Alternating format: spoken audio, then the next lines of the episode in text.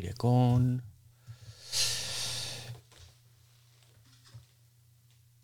Vale. Muy buenas, David. Bueno. Bueno, bueno, yo creo que ya está casi todo, casi todo. Así que vamos empezando, ¿no? Sí. Wanda, la red de podcast independientes en español. Pues sí, sí, sí, Cuonda, la red de podcast independientes en español. ¿Qué tal, Javi, amigo, Noé, Jair? Vamos calentando motores que en media horita empieza el Apple Event.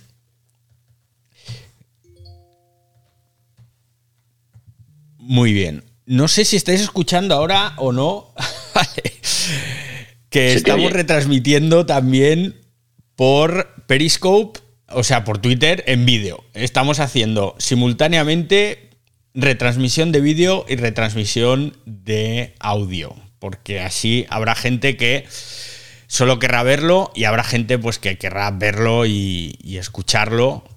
Me estoy liando, ¿eh? porque estoy hablando aquí con vosotros mientras estoy trasteando aquí. Entonces decía que habrá gente que querrá solo escucharlo y habrá gente que querrá verlo y escucharlo.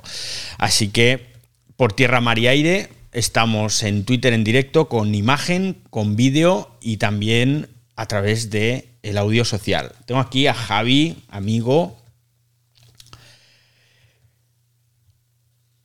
Muy buenas, David. Vale, ¿Qué tal? Es que tengo en los auriculares, para los que estéis viendo y para los que estéis escuchando y para los que luego vais a escuchar el podcast de Cuonda, eh, tengo a Argenis, al amigo Argenis, que me va a ayudar con todo este tinglado que hemos montado.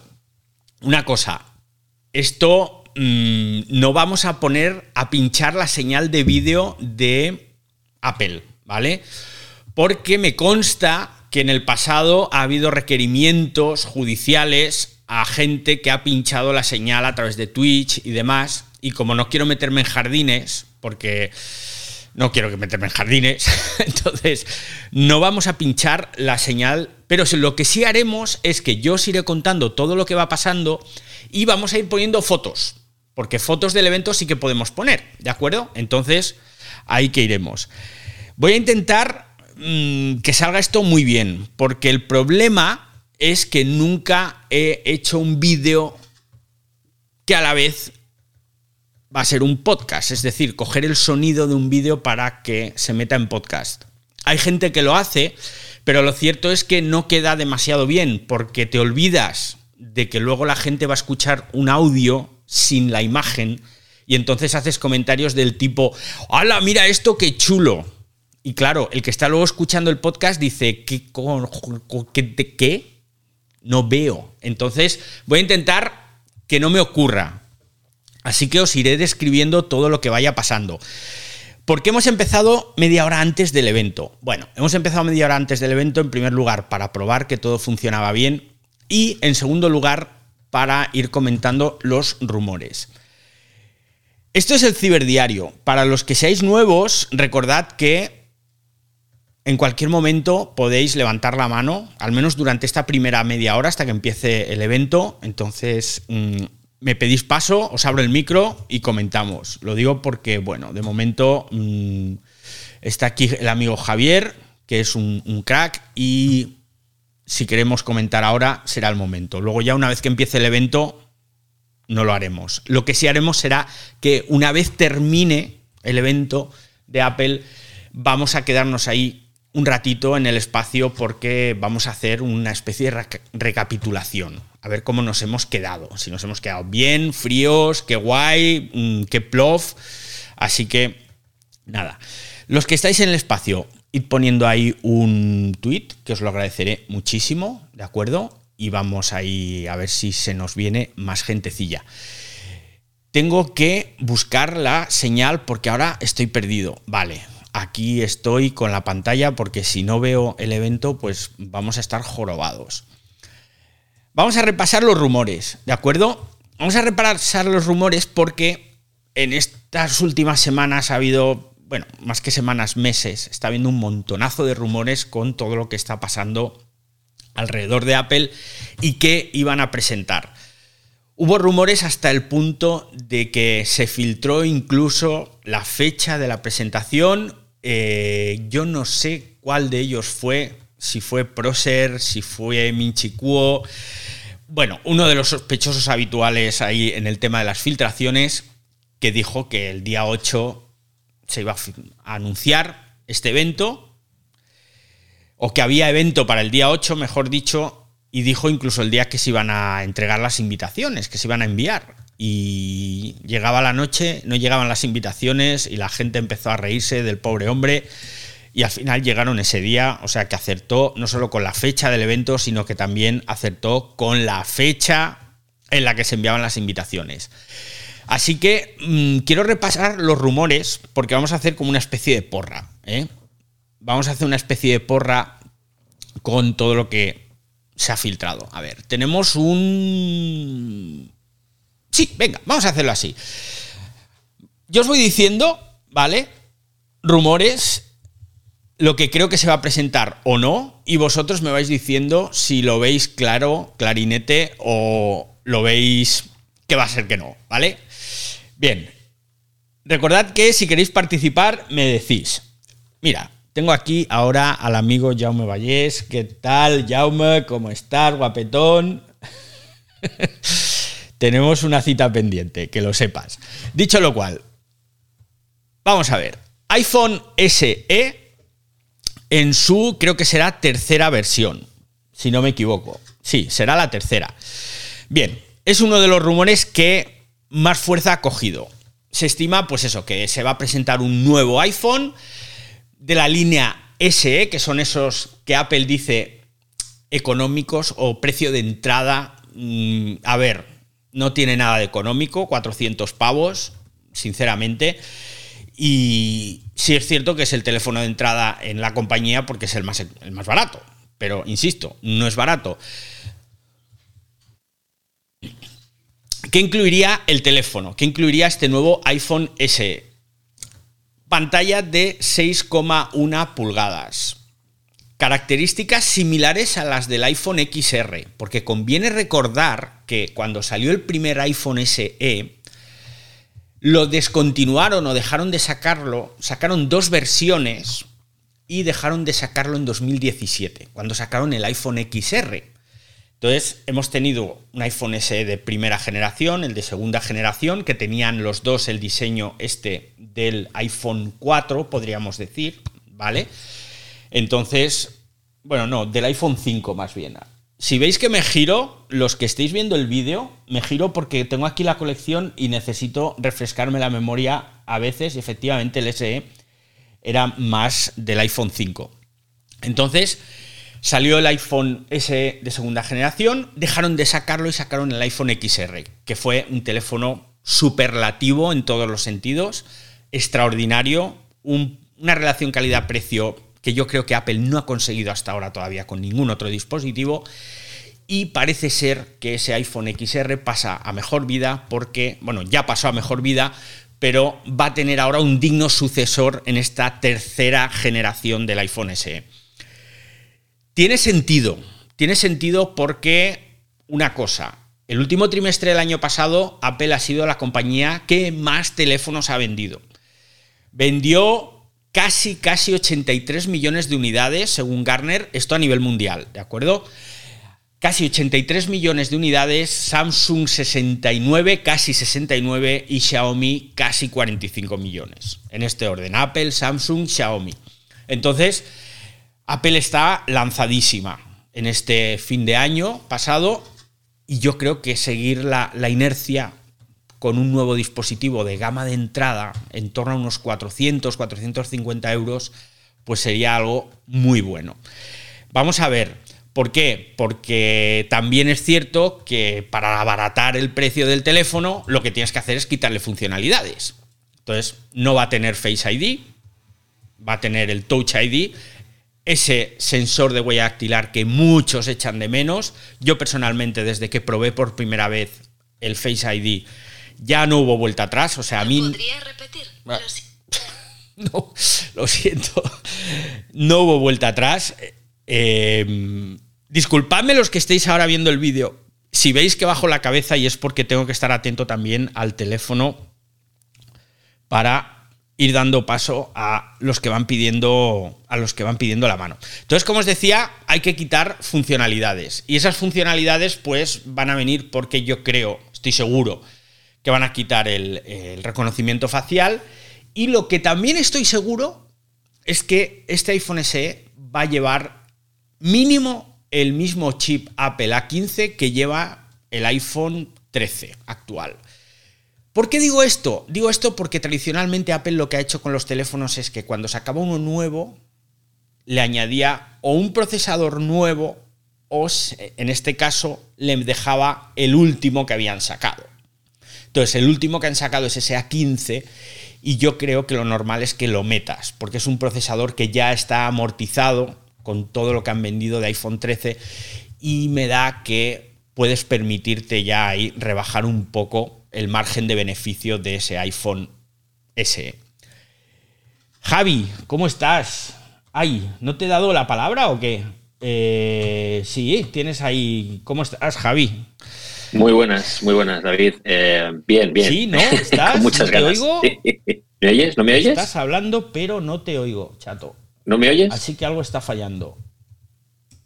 ¿No me oyes? Ahora sí, ¿No? ahora sí, ahora Ah, sí. vale, vale. Es que con tanto cacharrito hoy, eh, me, estoy, Bueno, me yo- estoy liando un poquito. Estoy igual, ¿eh? Yo estoy, estoy grabando en paralelo también con Hindenburg, eh, eh, con el PC. Estoy conectado también con otra cuenta de Twitter para poder grabar y, y hablar y, y todo, porque quiero también luego volcar alguna cosa, alguna, algún fragmento en, en el podcast. Y yo tengo una pregunta para ti, Sí. con esto que dices del iPhone SE, eh, esa similitud que hay con, con el XR, esa, esa- ese punto que va a haber entre el, el XR y el, y el SE, ¿tú crees que esto hará que sea todo pantalla? ¿O tendremos el Touch ID en el, en, como siempre en el botón Home? ¿O tendremos un Touch ID en, como tiene el iPad eh, que, lo tiene en el botón de encendido y no en el botón Home? ¿Cómo, que, ¿Crees que nos sorprenderán con algo o van a ir a lo clásico y a lo tradicional? Yo iría a lo clásico y tradicional. Yo mm, no metería. A ver, meter el sensor de huella dactilar en el cristal, como tienen muchos teléfonos ya, de- desde Huawei hasta, vamos, eh, prácticamente todos, yo creo. Eso para Apple es una innovación, aunque no es una innovación, sí lo es en el sentido de que la tecnología de Touch ID es muy superior al resto de tecnologías de huella dactilar en otras marcas. Si eso lo consigues implementar por debajo de un cristal, que yo no tengo claro que se pueda hacer, pero si se pudiera hacer, sería un avance bestial y no lo meterías en un teléfono de entrada. No, no, no, no, pero yo no hablo de, de debajo de la pantalla. Yo, yo de tener el Touch ID en el botón de encendido como tiene el iPad Pro. Ah, vale, perdona, no te, no te entendí. Claro, esa es mi duda de si vas a lanzar un SE 3 dos- en 2022 y en 2022 hay voces críticas que ya estoy oyendo en, en- en las redes que dicen que cómo vas a lanzar en 2022 un teléfono que no tenga que no sea todo pantalla. Y claro, si vas a lanzar un teléfono que es todo pantalla eh, y no vas a poner un, fe- un Face ID, tienes que poner un Touch ID, tienes que ponerlo como ya lo tienes implementado en el iPad, en el botón de encendido, arriba. No sé si eso entra en lo posible. Entra en lo posible, yo creo que sí entra en lo posible. Lo que pasa es que no lo sé si lo veo práctico, porque ya los Sony Xperia experimentaron, nunca mejor dicho, con el tema de los móviles, eh, con el sensor en el lateral. Y es cierto que es muy práctico porque cuando coges el teléfono con la mano derecha, el sensor lo tienes ahí y el pulgar automáticamente se te va a ese botón de encendido con el sensor. Pero también recuerdo la movida de la gente zurda, que no son pocos y que se cagaron en las muelas de los de Sony que habían puesto allí el sensor de huella dactilar en el, para el pulgar derecho. No lo sé, no lo acabo de, de tener claro. Tampoco acabo de tener claro volver a un diseño viejuno como lo sería, por ejemplo, el hecho de que tengamos esa barra inferior que vamos a perder ahí un montón de modernidad, por decirlo de alguna forma. Estoy muy despistado con este tema, no lo tengo nada claro, no tengo claro ni el hecho de que lo vayan a poner en un lateral, que sería un buen avance, pero tampoco tengo claro si realmente lo van a dejar como estaba en el diseño anterior, porque claro, tienes que cambiar el diseño, no puedes dejar el mismo diseño de hace pues 5 o 6 años. Es que 5 o 6 años son años, pero en tecnología es un milenio, es mucho tiempo. Entonces, ahí van, van a tener que hacer algo. Igual nos sorprenden, ¿no? Igual nos sorprenden y mucho. Eh, Marí, que está por aquí, ¿cómo estás? Bueno, David, querido. Hola David. ¿Cómo estás? Lo único, lo único que yo no, no sé, la cámara del iPhone 13 es una preciosidad por la nitidez que tiene. Yo ya he visto las fotos, lo tiene mi hija. Yo todavía no lo compro, pero irán a mejorar aún más esa cuestión de la fotografía, porque yo quedé verdaderamente mm, fascinada con la calidad de la fotografía del iPhone 13, David. A ver, siempre la fotografía, yo creo que ya hace muchos años que estamos escuchando y estamos escribiendo, en este caso los que, los que escribimos o los que comentamos tecnología, que ya no se podía avanzar más. Y cada poco pues llega Apple, llega Sony y le dan una vuelta de tuerca pues con sensores más luminosos, con píxeles de mayor tamaño, con miniaturizaciones todavía más avanzadas, con el modo cine el modo cinematográfico este que presentó Apple en el, en el, anterior iPhone, en el iPhone 13, que nos ha dejado a todos con la boca abierta. Parece que no, pero siempre hay una forma de mejorarlo todo. La fotografía ahora tenéis que pensar una cosa. Ahora la fotografía es más algorítmica que no de ópticas. Me explico. Cuando hacemos una foto ahora con un teléfono, es más importante el procesado que hace el teléfono de esa imagen que ha capturado que no lo que ha capturado en realidad. ¿Por qué? Porque lo que ha capturado puedes tener más zonas oscuras, más zonas quemadas, pero luego el procesado del teléfono hace que la foto quede perfecta. Y de ahí es de donde, por ejemplo, sacamos esas fotos en modo nocturno que en, en un bosque en noche cerrada sin nada de luz haces una foto y parece que es de día y ves los árboles, y ves las ramas, y ves los colores, y dices, ostras, bueno, los colores se ven raros, pero es que no había luz. Entonces te quedas alucinando. Siempre hay margen de sorpresa en el tema fotográfico. Ahora ya fotografía y vídeo. Yo creo que hay cosas que todavía se pueden inventar. A mí me encantaría, por ejemplo, que hubiera un sistema por el cual yo grabe un vídeo horizontal y me grabe a la vez el vídeo vertical, que me haga el recorte automático, por ejemplo. Eso sería fantástico, ¿no? Entonces, hay muchas cosas, hay muchas cosas que todavía se pueden inventar. Vamos a seguir con los, los rumores, ¿vale? Hemos hablado del iPhone SE. Se habla también de que se va a presentar un nuevo iPad Air, ¿vale? Digo un nuevo iPad Air porque el iPad Air es ese iPad entre medias que ni chicha ni limonada y, que yo estoy un poco ahí que no acabo de entender lo del tema del iPad. No, acabo de entender lo del iPad Air y me explico. al principio, cuando salieron los primeros iPad, pues eran gorditos, eran así, bueno, pesados y tal. Entonces, cuando salió el primer iPad Air, que era más delgado, más ligero, tenía sentido ese iPad, ¿no? Claro, lógicamente, al haber más miniaturización, pues era más caro que el iPad original. Luego llegó el iPad Pro, que era ya otra categoría de, dispositivo, que era todavía más caro. ¿Qué ocurre? Que cuando el iPad original, el que no lleva apellido, podríamos decir, ha ido también haciéndose cada vez más delgado y más ligero, pues llega un momento en el que el iPad Air no tiene mucho sentido, porque es que prácticamente son iguales. Con lo cual, yo creo que tendrían que cambiarle el nombre. No le llames iPad Air, ponle otro nombre. Tienes el iPad original, que es el iPad de entrada, luego tienes el iPad Air, que no es Air ya, porque son igual de ligeros el normal que el Air, y luego el iPad Pro. El iPad Pro está ahí en otra liga. Pues bien, se supone que hoy nos presentan un nuevo iPad Air. A ver si nos lo rebautizan, porque insisto en que ya no tiene sentido. ¿Qué tendrá ese iPad Air? Debería tener el diseño del iPad mini que nos presentaron el año pasado, que es espectacular, ¿no? Que es un diseño muy similar al de los iPhone 12 y 13. Yo creo que esa es la línea ahora mismo que está siguiendo Apple en cuanto a la parte de diseño. ¿Y qué más debería tener? el mismo chip A15 que hemos comentado. De rebote se me ocurre que como el iPad mini, este que nos presentaron el año pasado, tenía 5G, pues entiendo que este nuevo iPad Air va a tener también 5G. Y es cierto que Apple está apostando muchísimo por el 5G y me gustaría saber por qué. Tengo aquí con la mano levantada a Javi. Javi. Em, David, se habla también entre la rumorología que cabría la posibilidad de que ese iPad Air que yo también estoy contigo en que tienen un problema con el naming en, Apple desde hace tiempo, eh, desde, desde, hace ya unos cuantos años, tienen algún problema con algunos dispositivos y el naming. Pero bueno, em, se rumorea que podría llevar el M1, el chip M1 que corresponde al, iPad Pro, cosa que no entiendo, no entendería porque fagocitaría todas las ventas del iPad Pro, porque realmente, ¿qué diferencia tendría con un iPad Pro actual? Muy pocas, muy, muy pocas. Sobre todo eh, si le metes 5G y, y un M1. Salvo, salvo que claro, que presentes ya un iPad Pro con un M2. Entonces sí que tienes un salto diferencial. Pero estoy contigo en que lo del iPad Air, el nombre como Air, no tiene ningún sentido.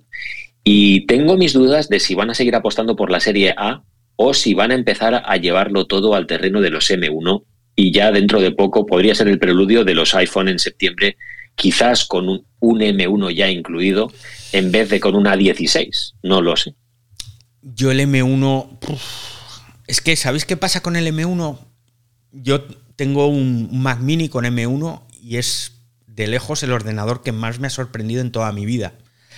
Y estoy usando ordenadores mm, desde que la mayoría de los que estáis aquí, o muchos, no habíais nacido. Y entonces, ahora no me las quiero dar de abuelo cebolleta, pero es cierto que mm, hace unos 35 años que...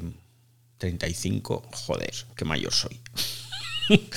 Debe hacer como 35 años o más que toqué mi primer Mac. Entonces, en todos estos años he tenido un montón. Sabéis que tengo una colección, ordenadores por todas partes, en cajas y tal. Pero nunca me había sorprendido tanto ningún ordenador como este Mac Mini con M1 porque es salvaje la capacidad y la potencia que tiene. Sé que se lo han metido al iPad Pro, pero es que yo veo demasiada mandanga ahí para un teléfono móvil. Es que ya hace años que no hay ni, empresas ni desarrolladores que le estén sacando el provecho a los, a los móviles. Entonces, esa escalada en potencia, en, en, capacidad, ya no tiene sentido. No tiene sentido. Lo que tenemos que buscar quizás es más rendimiento. Pero claro, con el nombre que le han puesto al, evento, que es ese peak performance, ¿no? que vendría a ser, que por cierto, ahora te doy la, palabra, Argenis, que yo me colé, porque claro, peak, así como está puesto con dos es en inglés, peak es echar un vistazo. Entonces, claro, el evento de hoy, en realidad, el título sería como echar un vistazo al rendimiento. Con lo cual uno dice, bueno, nos van a mostrar así un poquito la patita de los nuevos procesadores, que es otro de los rumores. Pero claro, peak escrito con EA significa cumbre. Y de ahí venía mi confusión. Y las dos palabras, tanto tu peak, el verbo de echar un vistazo, como peak, el sustantivo cumbre, suenan igual en inglés. Entonces, te quedas pensando y dices, a ver si también a lo que se refieren con ese doble juego de palabras es, te voy a sacar todo lo posible a los nuevos dispositivos, a ese nuevo iPad Air que lo acaba de decir Javi, metiéndole un M1. Pues igual también. Es que estamos aquí muy despistados. Argenis, que estás ahí con la manita levantada. Ajá, David. Eh, aparte de los rumores, buenas tardes a todos. Eh, el sistema operativo, que ese es otro que se, viene para acá con la actualización del punto 4, la 15.4, que, que es otra que nadie la ha dicho dentro de los rumores. Espero que esa venga. Te, vamos perdiendo a ratos, Argenis. Sí, es otro de los rumores que lo tenía ahí, la, 15, la versión 15.4. Estamos ya a pocos minutos de que esto empiece. Es posible que venga, porque una de las novedades que están probando ahora y está ya en prueba en la versión. eh, estamos en la 15.2, 15.3, 15. No, 12. No, espera. Ahora estamos en la versión 12.3, Argenis. 15.4. Ay, no, perdón. Me estoy liando yo ahora que estoy mi- mirando el Mac y no el teléfono. Sí, la 15.4 podría venir porque en la 12.3 del ordenador, en MacOS Monterrey, ya están probando una nueva forma de interactuar con todos los dispositivos móviles, por la cual tú puedes, digamos, mover el cursor de tu ratón que tenemos en la pantalla del ordenador y traspasarlo como por arte de magia al iPad. Entonces, en ese iOS 15.4 podríamos interactuar de la misma forma. Me parece que esto lo han llamado Universal no sé qué. Yo he estado viendo por ahí vídeos y he flipado en colores, porque es una auténtica locura. Tu teclado y tu ratón sirven para usar tu ordenador, tu iPad y, y tu iPhone y todo lo que quieras, y ver cómo pasa llegas al borde de la pantalla, para que os lo imaginéis, llegas al borde de la pantalla con el cursor y le das un poquito más y ¡pup! por arte de magia, se traspasa al iPad sin haber configurado absolutamente nada. Es una locura. Entonces, esto en el teléfono puede ser el fin de los adolescentes que escriben tan rápido y que les vemos escribir y decimos, oh Dios mío, ¿cómo escribís tan rápido en ese teclado tan pequeño? Pues nosotros ahora lo podremos hacer con un teclado de verdad, con sus teclas y demás. Eso va a venir, entre otras cosas, en, en iOS 15.4. Que nos quedamos sin tiempo. Eh, ¿Qué más? Puede venir un nuevo chip, el M2. Mm, no lo sé. El M1 yo creo que todavía tiene mucha vida. Y lo de entrar en la dinámica peligrosa de procesador nuevo cada año mmm, no me gusta. Y tampoco lo veo muy de Apple. Ellos son más de exprimir las cosas. Así que el chip M2 no lo veo. MacBook Air rediseñado con el chip M2. Lo veo. Lo veo porque sabéis que me compré un portátil hace un mes y es la puñetera ley de Murphy. Cada vez que me compro un ordenador, Apple me la lía y saca la versión nueva, moderna, mejor, con diseño nuevo y con MagSafe que seguro que va a llevar. Y yo quiero MagSafe en mi portátil que no tiene. Y solo por jorobarme, Apple va a presentar hoy el MacBook Air rediseñado con MagSafe y no sé si con el M2. Monitor. Se habla de un monitor de entrada, un monitor que se aleje de esos 6.000 pavos que cuesta el XRD o XDR Display y que dicen que va a costar 2.500. Yo os juro que mucha pasta me tiene que sobrar para gastarme 2.500 pavos en un monitor. Que dicen que es un monitor a nivel de usuario, pero vamos, yo estoy seguro que de todos los usuarios que estáis aquí hoy conectados, que me estáis viendo, que vais a escuchar luego el podcast, pocos os gastaríais esa pasta en, en un monitor. iMac, mmm, bueno, el monitor, el monitor no lo veo. ¿eh? El iMac, un nuevo iMac Pro tal, mmm, no lo sé. Tampoco lo veo. Lo que sí veo es otro de los rumores del que se está hablando. Un Mac mini supervitaminado. Que vendría a ser como un Mac mini Pro o algo así. O, un Mac Pro pequeño. Tampoco lo tengo claro. Pero me da a mí que sí que puede que se presente el nuevo Mac mini más potente. Ya sabéis que se presentaron a final de año los procesadores eh, M1 Pro y M1 Max y meterle a un Mac mini un M1 Pro, por ejemplo, no sé si un M1 Max les cabrá, supongo que si amplías y rediseñas la carcasa lo puedes hacer, pues entonces eso sería una bestia parda. Y de esta forma también pues subes un poco el precio de los ordenadores porque el Mac mini eh, con M1 ha salido tan bien de precio que está bajando la media de los productos de Apple y eso tampoco puede ser. 18.58, nos quedan dos minutejos, nos quedan dos minutejos, vamos a ver si esto empieza o no empieza, porque ya sabéis que lo estamos retransmitiendo también por vídeo y sí, esto ya ha empezado, así que estamos ahí y vamos a ver, yo os iré contando. Lo estamos retransmitiendo por vídeo también, ¿vale? Entonces, bueno, vamos a ver si mi conexión lo aguanta todo, que es que nunca se sabe, chicos. A ver, ¿quién tenemos por aquí? Uy, que he visto uno que tiene una mano sobre un teclado en, en, el icono, en su careto y pensaba que nos estaba pidiendo la palabra.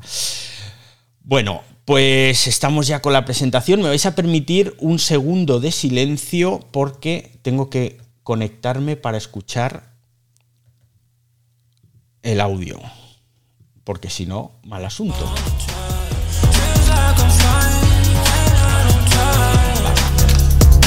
Salió el audio, salió el audio.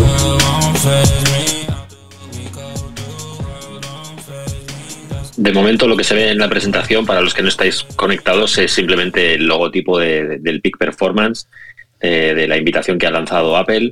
Y estamos viendo un poco, pues eso, eh, Apple siempre cuida mucho de todo el tema del diseño y, de momento pues eso es un poco lo que estamos viendo. Lo bueno de los eventos eh, en streaming que tiene Apple es que ya nos permiten ver los subtítulos integrados. Entonces está muy bien porque ya no solo es que entiendas mejor o peor el inglés, es que lo puedes ir leyendo y no te pierdes eh, pues el texto porque te lo ponen en castellano, con lo cual eso también ayuda bastante. Bueno, pues creo que estoy de vuelta. ¿Me estáis oyendo? Sí. Sí, ¿eh? Vale, genial. Sí, y- perfecto. Y, no estáis escuchando la presentación de Apple, ¿no? Porque se me ha colado el sonido antes. y, y como os he dicho, me encantaría poderlo mostrar. Estamos retransmitiendo también hoy en, en vídeo a través de, de Twitter. Yo creo que más adelante conseguiremos sacarlo por, por algún otro canal de vídeo y sobre todo, pues si nos gusta y nos, nos mola.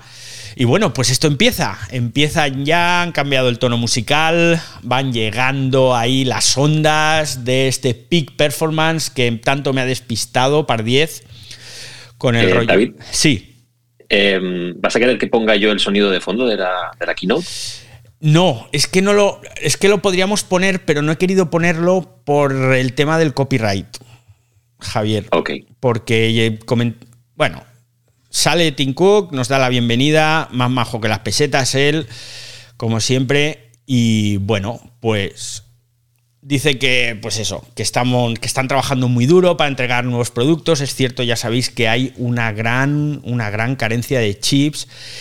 Y empiezan, como es tradicional en los últimos tiempos, con el Apple TV Plus, el servicio de streaming de vídeo que, bueno, tan agridulce es porque tiene series extraordinarias, tiene películas muy buenas, pero tiene un catálogo muy cortito.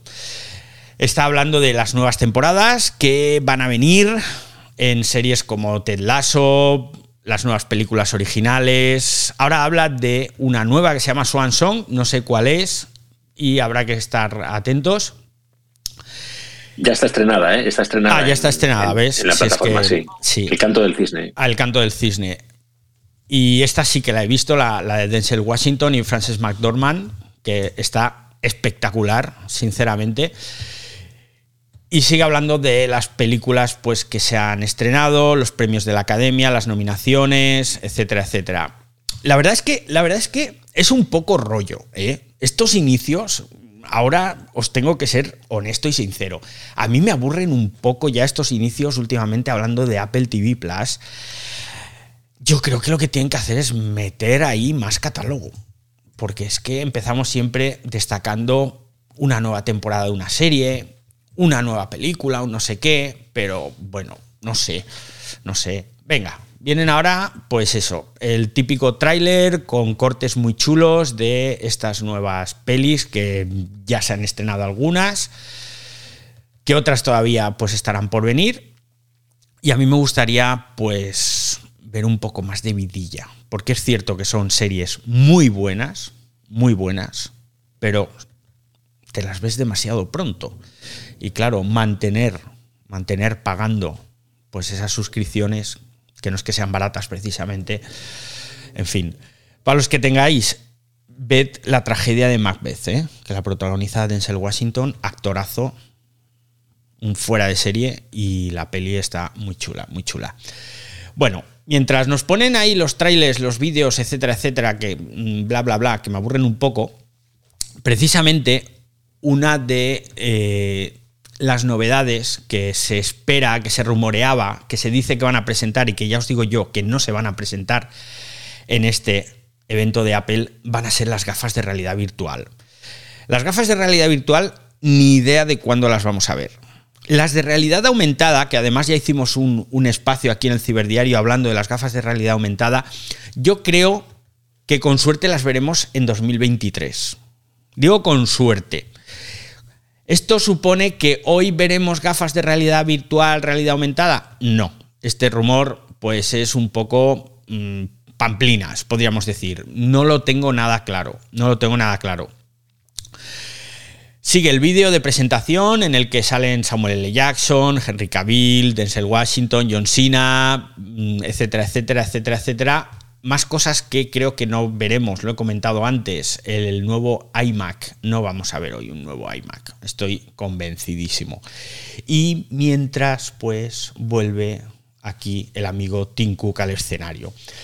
Vuelve Cook, sigue hablando de Apple TV Plus, que son películas, series con drama, con suspense. Madre mía, qué difícil es esto de hablaros y grabar un podcast en directo mientras estoy escuchando una traducción o intentando haceros la traducción en inglés. No lo había hecho es que nunca. Estás, estás, estás, con dos directos en simultáneo, en vídeo sí. y en audio. No, ay, es locura. verdad, me olvido del vídeo, me olvido de que tengo vídeo. Pero que es muy difícil esto, ¿eh? No lo había hecho nunca lo de escuchar en inglés e intentar traducir sobre la marcha sin, que parez sin parecer un robot. Y es realmente complicado. No, no, has, no, has, activado los subtítulos, David? Porque tiene los subtítulos en castellano ah, no. eh, por defecto el vídeo. No, no lo sabía que había subtítulos. Pues, en... Sí, sí, sí. Es que cuando, cuando te ha sido un segundo lo he explicado. Apple, eh, lo bueno de verlo en streaming es que te permite verlo con los subtítulos en castellano, con lo cual solo tienes que leer lo que pone abajo. Ah, Entonces vale. el vídeo le puedes poner los subtítulos en castellano y, y, y, te va a ser más cómodo a la Vale, hora de... pues ahora, ahora miro cómo, cómo lo hago porque soy un poco torpe. Nos acaban de poner un vídeo de béisbol. Y debe ser que, ah, sí, presentan pues el viernes noche de béisbol que va a ser, oh, esto mola mucho, ¿eh? Podrás ver en Apple TV Plus los partidos de la Liga Mundial, de las ligas mundiales de, de béisbol. Y esto mola mucho porque me estoy imaginando que lleguen esto a otros países con otros deportes, porque, bueno, el béisbol les mola mucho a ellos, pero a mí personalmente me aburre. Eh, bueno, entramos en materia. iPhone 13. Bueno, bueno, bueno, entramos en materia. Llegan los iPhone. Está hablando del iPhone 13, del procesador A15 Bionic, que hemos estado hablando en la, en la previa. Está hablando pues de todas las novedades que presentaron en este iPhone 13 el pasado año. La pantalla Super Retina XDR, el modo cinema, cinemático, que hemos hablado también, y también del diseño del iPhone 13.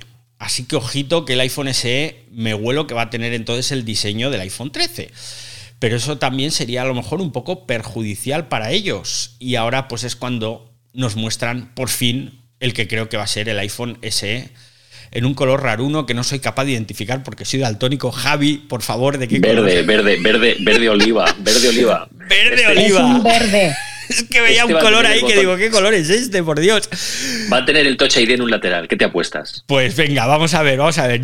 Yo, no, yo creo que sí que vas a acertar porque no, es el iPhone 13 y el iPhone 13 Pro en color verde. Vamos allá. Este rumor nos lo hemos comido con patatas. No sabíamos que iban a presentar un nuevo colorín colorado. Yo lo veo, no sé qué color veo, os lo juro. Me encantan los rojos. Es verde alpino. Es verde, pues. ¿Y han quitado el rojo? ¿Han quitado el Product Reto, cree? ¿O qué? ¿Qué pasa? Bueno, si queréis un iPhone 13 en color verde, lo podéis orde- eh, pedir ya mañana y estará disponible el 18 de marzo. Y vamos a hablar de chips. El amigo Tim está hablando de chips de Apple Silicon, que es cierto que él dice que ha brindado un rendimiento extraordinario. Lo corroboro, no soy Tim Cook, pero os doy fe de que es así. Y el rendimiento por vatio. Dice que es líder en la historia. Bueno, eso no lo sé, ¿eh? no lo sé. Pero es cierto que tiene unos vatios pocos, bajos, para la potencia que da. En el tema de los procesos... Sí, Espera- espérate, porque si han saltado al, al chip A15 y van a empezar a hablar de iPads y historias, a lo mejor nos quedamos con una presentación del SE en una nota de prensa y no lo meten aquí, ¿eh? Cuidado. Pues no lo sé, o a lo mejor empiezan con el chip que están hablando del A15 Bionic, sí, dice que Listo, lo van a llevar a otro iPhone. O sea que habremos acertado con el iPhone SE Me callo. y con el diseño del... Clásico, clásico. Clásico, este es el del El 6, clásico. el iPhone, el nuevo iPhone SE. Bueno, está bien, está bien, es bonito. Este diseño redondeado, bordes redondeados, pantalla, esquinas, que recordaréis de los iPhone 6, fue el primero que llevó este diseño. Vuelve el botón de inicio. Eh, exacto. Y con el Touch ID abajo, efectivamente, al final yo no sé si me mojé o no me mojé con el Touch ID abajo en el lateral, pero tiene sentido, aunque tampoco hubiese estado mal lo que decía Javier. El nuevo iPhone SE, de momento en tres colores, blanco, negro y rojo, y con Touch ID que alguno que yo me conozco está feliz y contento porque seguirá teniendo su Touch ID ahí para poner el dedito y desbloquear el teléfono. Y llevará el chip A15 Bionic, que es lo que hemos dicho también al principio. Este teléfono va a llevar el mismo procesador que lleva el iPhone 13. ¿eh? Es decir, que tienes ahí potencia para aburrir. Sale ahora una chica que se llama Francesca que nos va a hablar de este rendimiento. Es el teléfono más asequible, tengo ganas por ver el precio. Oye, ¿hacemos porra? Yo digo que 500 pavos. Yo creo que lo van a subir 50 euros. ¿Y ahora que está en 400? 459 a 509, yo creo. A 509, pues bueno, más o menos. Yo es que soy de redondear, ¿no? Entonces 500 es bien. Eh, Marí, que estás aquí. Si alguien quiere hablar, que, que lo diga, ¿eh? Y, y, decís. Vale, le doy el micro sin problema. Sí, si alguien quiere hablar, Marí, que es la jefa, mm, os abre los micros. Están hablando de este procesador A15 Bionic con una GPU con cuatro procesadores, con cuatro núcleos, perdón, y que da una potencia, bueno, extraordinaria. Ya os he dicho antes que el tema de la potencia en estos móviles, cuando digo en estos no me refiero solo a los de Apple, me refiero a los de, vamos, a los de Xiaomi, a los de Samsung, pues ya es que la cosa se nos ha ido un poco de las manos porque al final vamos sobrados, ¿no? 15,800 millones de operaciones por segundo. 26 veces más rápido que el iPhone 8, pero es que el iPhone 8 ya es más viejo que cascorro. Estoy mirando a ver dónde tengo el iPhone 8, es muy viejo, no me sirven estas comparaciones, esto es hacer trampa. Lo que está bien es que vas a tener, por lo que están contándonos, todas las funcionalidades que tienes ahora en teléfonos que, que cuestan mil euros o más de mil euros. El reconocimiento de texto dentro de las fotografías que incorporaron hace un tiempo es una auténtica locura. Tú tienes una foto en la que sale un cartel, por ejemplo, de un restaurante y tú puedes seleccionar ese texto, copiarlo y pegarlo en un documento. Entonces eso es una maravilla porque tú te dedicas a ir haciendo fotos de documentos, incluso escritos a mano, y te lo reconoce. Y esto lo hace gracias a uno de los chips de procesamiento neural que ellos llaman. Y de esta forma, pues, que lo incorporen a un teléfono más económico está genial. IP67, resistente al agua y al polvo. Ojo, no sumergible, ¿eh?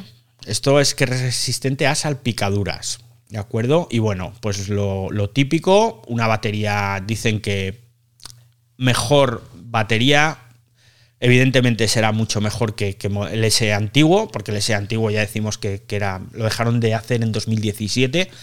Y 5G. Ah, mira, esto, esto está muy bien el iPhone de entrada va a tener 5G.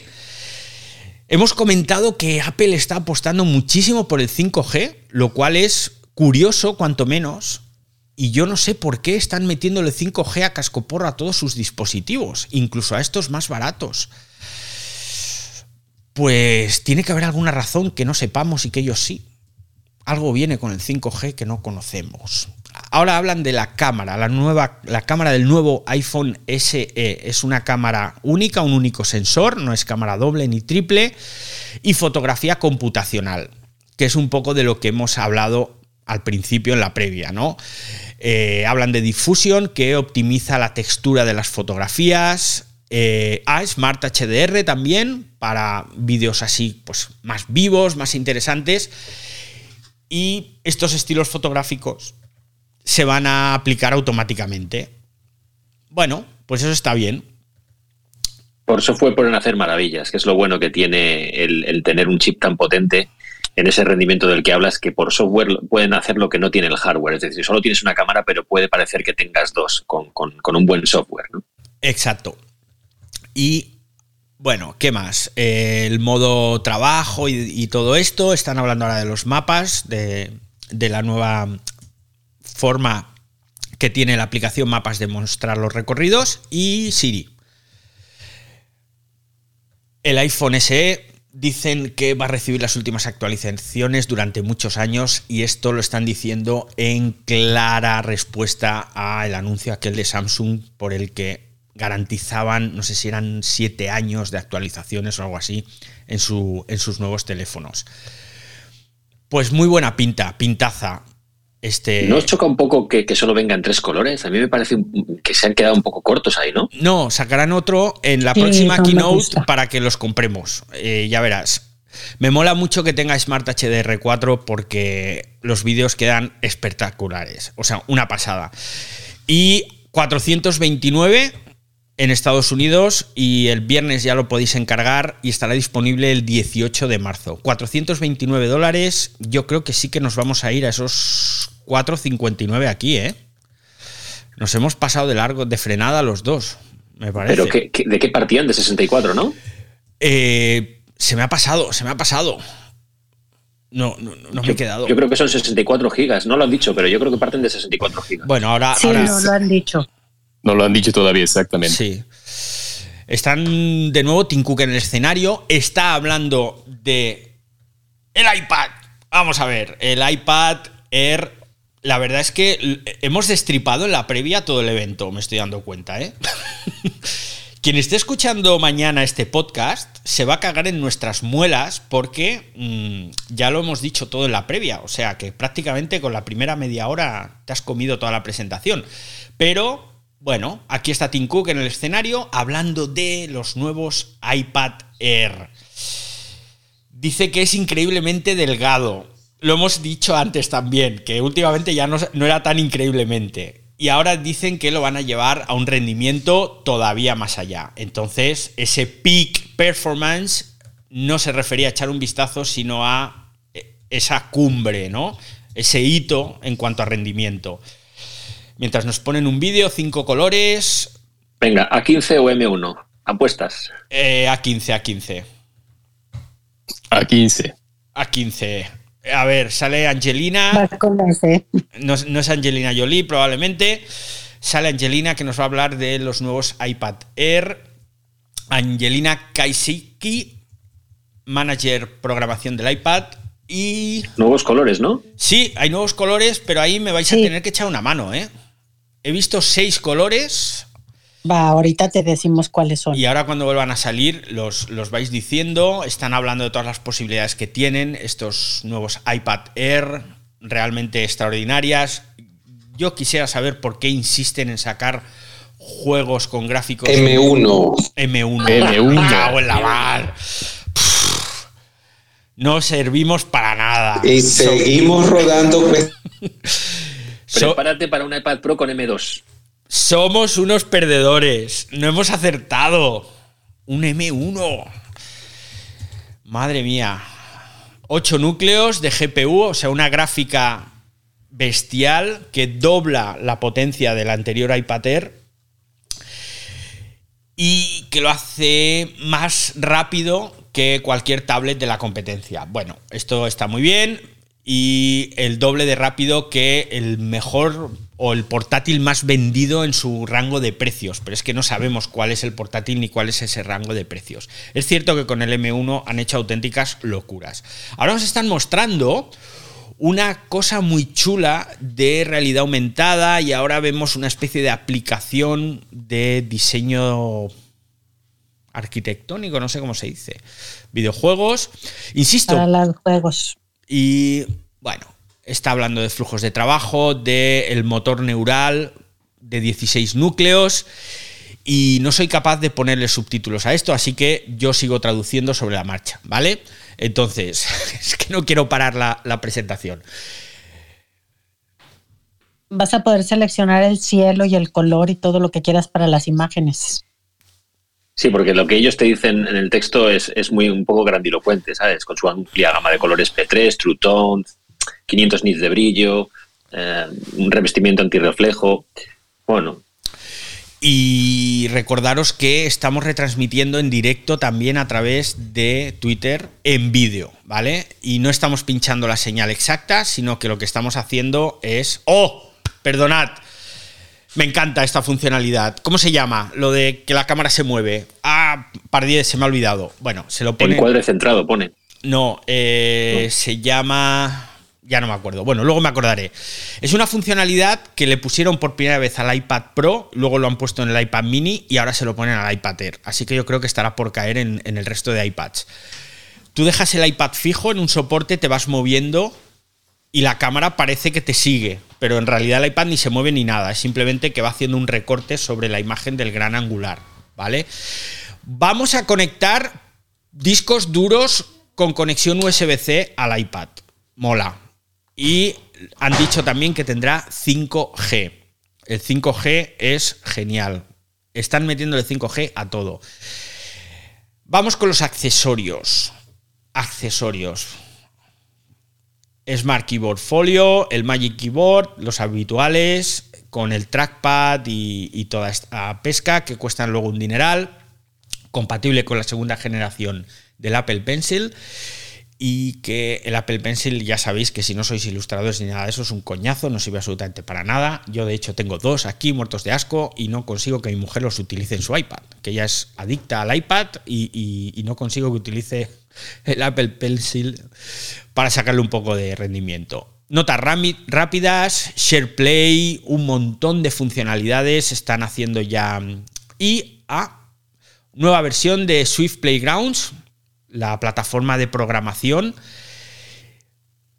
Y una nueva versión de iMovie. ¡Wow! ¿Cuándo van a sacar el Final Cut para iPad? Por favor.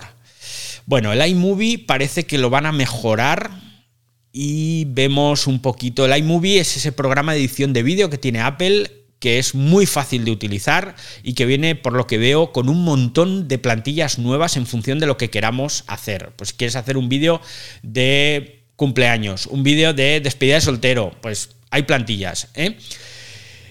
Hablan ahora de lo habitual, pues que son materiales 100% reciclados, muy respetuosos con el medio ambiente, bla, bla, bla, bla, bla, bla, pero quiero ver ese iMovie nuevo. He hecho mucho de menos un Final Cut para iPad. Con la potencia y la capacidad que tienen los últimos iPad, el hecho de que no haya un programa de edición de vídeo más profesional y que tengas que ir a soluciones de terceros, pues me parece que ahí Apple está un poco fallando. ¿eh? Bueno. Inciso, eh, David, eh, ¿estás viendo la, retransmisión de Apple en, el PC? Sí, en el, en el PC. Si pasas, si pasas el ratón por encima de la presentación, abajo tienes un bocadillo y ahí puedes seleccionar los subtítulos. ¿Vale? Si clicas en ese bocadillo, si pasas el ratón por encima de la pantalla, te aparece el pause y abajo en Event Stream tienes la posibilidad debe desplegar lo de los subtítulos, puedes elegir inglés, español, alemán, francés. No me sale, me sale el botón de lanzar la presentación al Apple TV o a otro dispositivo, ponerlo en una ventana flotante y... ¿Y abajo no tienes para poner la pantalla completa? ¿Y al lado no tienes el, volumen y, un bocadillo? No, no, tengo vale, pues bocadillo. nada. nada, me callo. no pasa nada, no pasa nada, no os preocupéis. Más o menos entiendo, bueno, más o menos no entiendo todo lo que dicen, lo que pasa es que no soy traductor y quizás me trabo a menudo y se me está escapando alguna cosita, pero lo más importante lo estamos diciendo. Ahora estamos en, este momento tertulia porque es el momento en el que Apple te pone vídeos. Eh, atentos a los colores que salen ahora. ¿Cuántos son, por favor? Alcancé a ver cinco colores, pero no estoy totalmente segura. Parece que viene un lila, este, ahora uno, dos, tres, cuatro, cinco, seis. Verde, rosa, no, como dorado, blanco cinco. Gris. Sí, son colores pastel muy parecidos a los de los iMac, ¿eh? Sí, sí, sí. Si miráis, a partir de 600 dólares. Lo mantienen entonces. Lo mantienen, el precio. Mantienen y las, tonalidades, las tonalidades similares. 64 y 256 gigas. 2,56 eh, por, por 100 euros más es, o 100 dólares más es, un bombazo. Sí, sí, sí. Disponible el 18 de marzo también como el iPhone SE de tercera generación. Permitidme que beba un poquito de agua, por favor. Yo sinceramente, yo sinceramente creo que con esto eh, están cargándose las ventas del iPad Pro, que ahora mismo tiene muy pocas diferencias, ya tiene el mismo chip M1, que era lo que le diferenciaba, y por eso creo que van a tener que meter un, un M2 Mm. eh, en los iPad Pro. No sé cuándo, pero, pero es que si no, ¿qué, ¿qué iPad Pro vas a vender? Sí. Bueno, ojito, ojito, que ha salido la palabra Mac por ahí. Van a, vamos a hablar de los Mac. ¿eh? Yo no sé cómo estará quedando la retransmisión en vídeo. Espero que más o menos bien, porque el amigo Argenis se está pegando ahí un curro enorme. Pero bueno, luego lo veremos. Toca hablar de los MacBook Pro, MacBook Air. Bueno, está haciendo una, una presentación de los MacBook Pro, MacBook Air con los chips M1. Que es cierto que tiene una estoy leyendo los subtítulos. eh, eh, ¿eh? Ah, ahí, oí. ¿Me oís, eh? Sí, sí. Bueno, entonces está hablando ahora del nuevo iMac y. Bueno. Del MacBook Pro. De los procesadores M1 Pro, M1 Max, que hemos hablado también en la previa al evento. Es cierto que es bestial, son unos ordenadores con un rendimiento extraordinario. Y yo apuesto por el Mac Mini. Mac Mini. Y no un Mac Mini vitaminado, como decías. Sí, pero con el Pro o con el Max. Con el M1 Pro o el M1 Max. Yo apostaría por eso. No le acabo de ver el sentido a un M2, a no ser que saques un Mac Mini que te cueste 3.000 pavos y dices, bueno, vale. Pero, mm, vale, ahora sale John Ternus, que es el vicepresidente de mm, senior de ingeniería de hardware, y está hablando de los procesadores. Está hablando de los M1, los M1 Pro, los M1 Max, y dice que ahora daremos el siguiente salto. Que el M1 lo van a llevar a unos niveles de rendimiento más altos y un nuevo chip, pues nos vamos a comer un M2. Ultra. Ultra. A ver, M1 Ultra. Ah. Madre mía, el naming de Apple. Pero no tiene fin. Falta el M1 Hiper. Mega Ultra. Eh, más memoria de video. Ah, vale, vale, vale. Bueno, bueno, eh. Cuidado que yo dije que no veía el M2, eh. Dije que veía un M1 Pro o Max, pero mm, un M1 Ultra aceptamos pulpo, eh. Y vamos a ver qué tiene este nuevo procesador M1 Ultra. Y nos están comparando ahí eh, que con cada chip, pues la arquitectura la han hecho más eh, mm, con mayor rendimiento, más eficientes energéticamente. Y Tenías ahora. razón en lo que decías, tenías razón en lo que decías, eh, David, de que a Apple le gusta estirar mucho eh, las, las, eh, las versiones y tal, y por eso tanto M1, porque si no ya podríamos estar en el M2, pero lo estiran con el Pro, el Ultra, el tal. Claro, pero tiene sentido. O sea, porque entrar en una carrera armamentística, entre comillas, bueno, y ahora, bueno, esto ha sido muy, muy desafortunado con la que está cayendo, pero entrar en una escalada de procesadores nuevos cada año, yo creo que no tiene mucho sentido. Por mucho dinero que tengas y por muy bien que te vayan las ventas y por muy bien que te vaya todo, no tiene sentido. De hecho, con los procesadores de los móviles, si os fijáis, cada nuevo procesador A va sacando una segunda versión al año siguiente. Entonces los alargan al menos dos años, o año y medio, dos años. Entonces, tiene sentido. Ahora presentan el M1 Ultra, que estoy aquí hablando de, otras cosas y no estaba atento. Dice que el M1 Max tiene una funcionalidad secreta, de la que no habían hablado hasta ahora. Y que tiene una tecnología única para interconectar los chips, ¿vale? Entonces, bueno, de esta forma lo que hacen es juntar varios chips, los conectan y tienes pues como un chip más grandote y lógicamente pues con más capacidad y con más potencia, ¿no? Esto lo han llamado ultrafusión. Entonces, David, en la época tuya era la memoria. Exacto.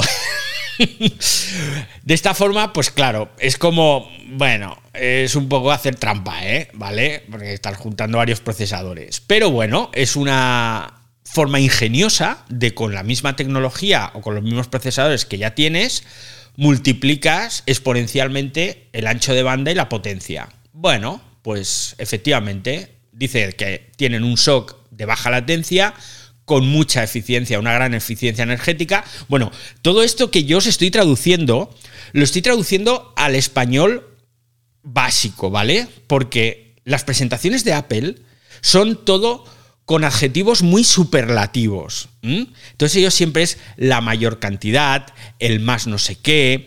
Entonces de esta forma yo lo, lo aterrizo un poquito, ¿vale? Porque si no es que acabamos aquí un poco saturados.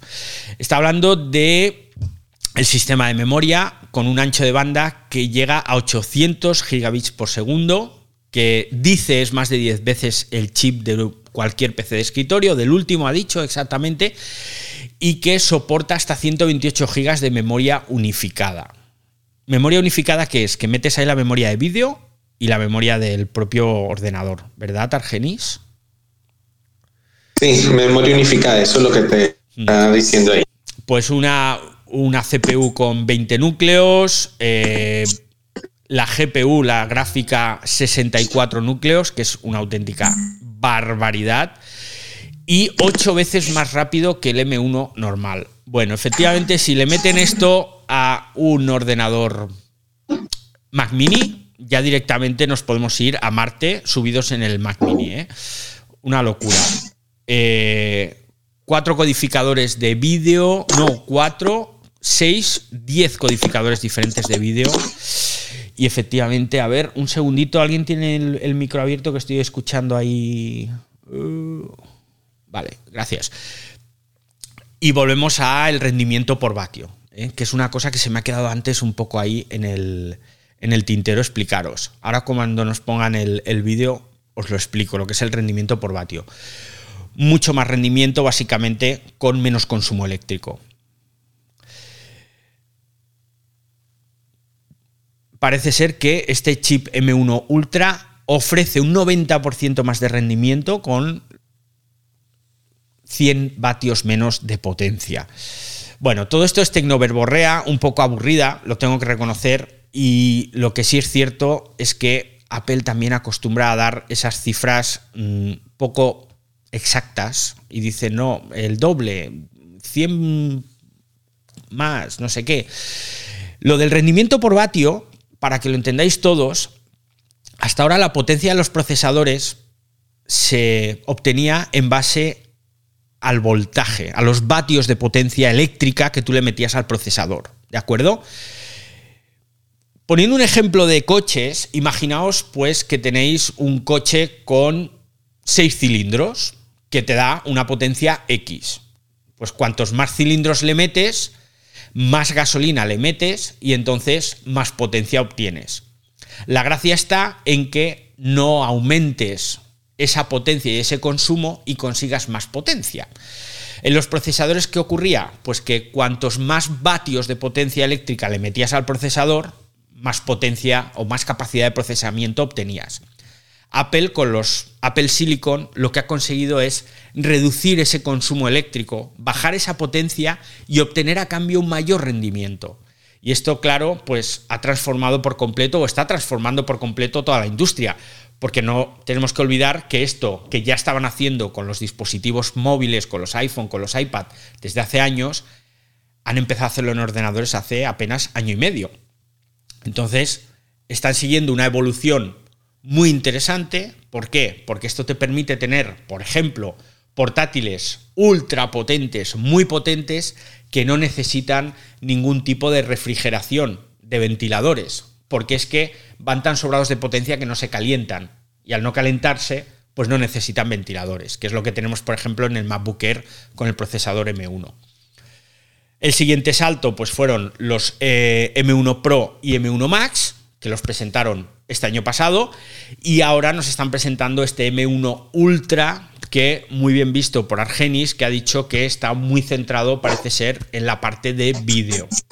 Entonces, sí, y David, el, eh, ya unificando tú toda la memoria, eh, gastas menos, eh, gastas el 55% menos energía que los equipos tradicionales que tenemos en casa Eso es lo que ellos desde el M1 han, han ganado nuevos adeptos por la velocidad y el consumo y la batería que es, que es gigante, porque ya lo han dicho directamente que he comprado con Windows, que si tú quieres portabilidad con una M1, tienes 8 y 10 horas de batería en edición de video sin problemas. Claro, claro.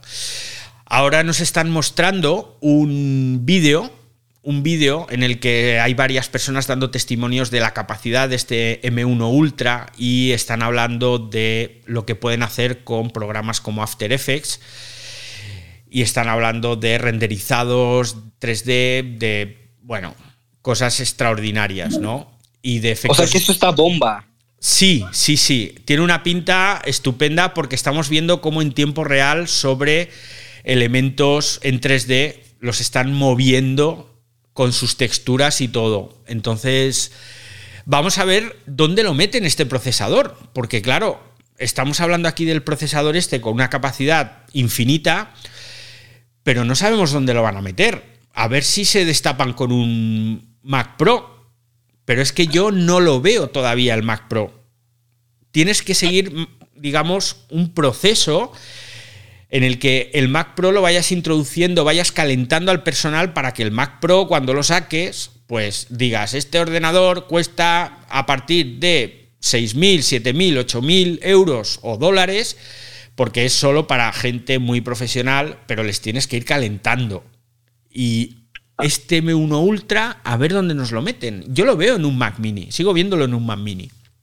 Que no se llama Mac Mac Studio, mini. decían. Mac Decían que Studio. iba a llamarse Mac Studio, sí. Y iba a venir también con una pantalla eh, aparte. Tiene sentido lo de Mac Studio. Ojo, que estamos viendo ahí una pantalla. Estamos viendo una pantalla. La misma pantalla es la de antes. Estamos viendo fotos en las que se ve gente con un portátil conectado a una pantalla. Ahora estamos viendo un iMac de los antiguos, por cierto. Este iMac no es de los nuevos. iMac y Mac Mini que tienen un rendimiento increíble y mucha capacidad. Y que hay usuarios, esto no lo digo yo, eh, lo está- os lo estoy traduciendo del- de la presentación, que necesitan más rendimiento. Para ¿Y un- cuánto calculas que cueste? Uy, no me atrevo, porque como todavía no sé qué van a presentar, cuando lo presenten me tiro a la piscina. Pero lo ventaja es que están poniendo cosas accesibles, ¿no? Al Sí. presupuesto de ya toda la gente. O sea, Bueno, ya quieren claro. hacer una. Como Ojo. Android ya quieren, ya quieren que todo el mundo sea de Apple, no solo Sí, en sí. Estados Unidos. Claro, normal. Ojo, que están hablando aquí de modularidad. Acaba de salir la palabra modularidad y aquí nos va a venir entonces un Mac mini. Listo.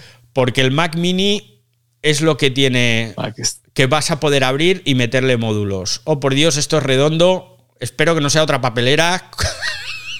El Mac Studio. Mac Studio. Mac Studio. Eh, previo para el amigo Javi que ha dicho Mac Studio. Y con monitor, vamos, cuatro puertos Thunderbolt, ya era hora. Oh, Dios mío, qué feo este ordenador. Es un Mac mini, pero eh, que necesita pasar por el gimnasio. Gordo, gordo. Mac Studio y Studio Display. El Mac Studio es un Mac totalmente nuevo, así que sí es cierto, no podemos llamarlo Mac mini. Y vendrá con, Mac, con M1 Max y M1 Ultra. Y, trae dos puertos frontales y un lector de tarjetas SD también en el frontal. Y vamos a ver qué más, qué más trae este ordenador. Buah, qué pintaza, Dios mío. Es que cómo, cómo nos calientan, ¿eh? Qué malos son estos de Apple. ¿Cómo nos calientan? Un poquito de agua. Lo que se viene.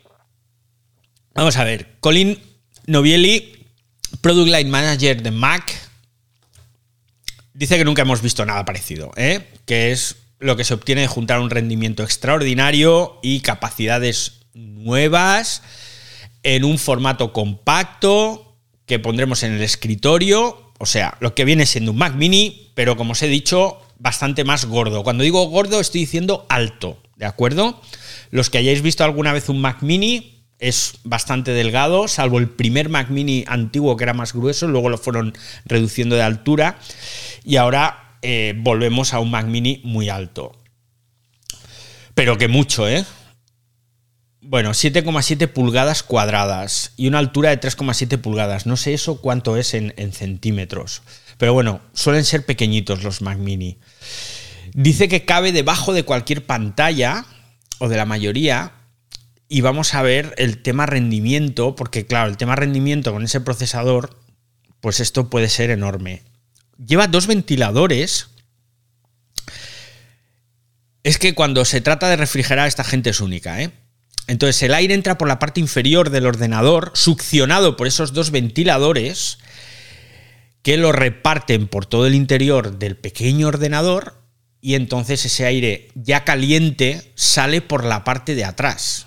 O sea, esto es una genialidad. Por la parte de atrás, por cierto, que ahora veo dos puertos USB, un HDMI y me ha parecido ver cuatro Thunderbolt. Thunderbolt Y es... hasta un mini jack. Me ha parecido ver hasta un mini jack. Oh, oh, oh, para 10. Aprovecha y pónselo al iPhone. Entonces, eh, bueno, el sistema de Ahí refrigeración están. Me parece muy interesante. Lo cual significa que esto se va a calentar, que va a dar gusto. Ahí están, efectivamente. Oye, ¿cómo es que vosotros lo veis antes que yo? ¿Qué voy con retraso o qué? Que alguno está diciendo, ahí están, ahí están. Puerto Ethernet, 10 gigas, dos puertos USB 3, un puerto HDMI, efectivamente.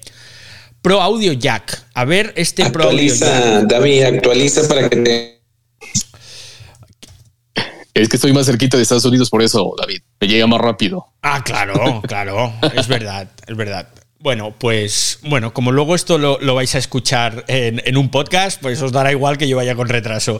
Delante dos puertos USB, tres. Ah, no, hombre. No me jorobes. Ah, vale, no. Thunderbolt 4. Bien, bien, bien. Velocidades más rápidas y transferencia sostenida. No pierde velocidad. Oye, pero ¿por qué le ponen un puerto mini jack si eso ya casi no es tan usable? ¿Será por los de la música? Es que no lo sé porque ha dicho que era eh, como ponía Pro Jack, Pro Mini Jack o algo así. Entonces eso debe tener alguna otra funcionalidad. Ahora lo explicarán. ¿Mm? Estoy viendo aquí las diferentes pantallas. Han puesto cuatro pantallas. Esto va esto tiene pinta de que va a costar mucho dinero. Va- esto va a costar mucho dinero porque lo están comprando ahora con el Mac Pro que cuesta un riñón y medio pulmón y con el iMac Pro. Entonces, bueno, Yo calculo que unos 1500 euros. no, no, eh, eh, con eso no compras ni los ventiladores, chato. Y, y el doble. Eh, yo creo que a partir de 3000. Y el de 3000 probablemente sea el de 256 gigas de almacenamiento, que no te da para nada. Yo creo que a partir de 3000. Vamos, si bajaran de 3000, esto es un prodigio. Es que por Hasta 1500 diciembre van a bajar. tú. Estamos hablando de que multiplica casi por tres veces y media el rendimiento del anterior iMac. El Mac Pro también multiplica por 3,4 veces el rendimiento del Mac Pro. Y este es el procesador M1 Max, que es, entiendo que va a ser el más económico. Nos vamos a Creo que estamos sobre los 4000. Sí, con, nos vamos a montar en una versión muy económica, entre comillas, que se me entienda lo de económica, que va a costar 3.000 más o menos, básica, con el M1 Max básico y con 256 gigas o algo así de almacenamiento. Y de ahí saltaremos a. Nos vamos a ir a 6, 7 mil euros el, el más supervitaminado. Si no más, ¿eh? porque, claro, te puedes gastar lo que quieras.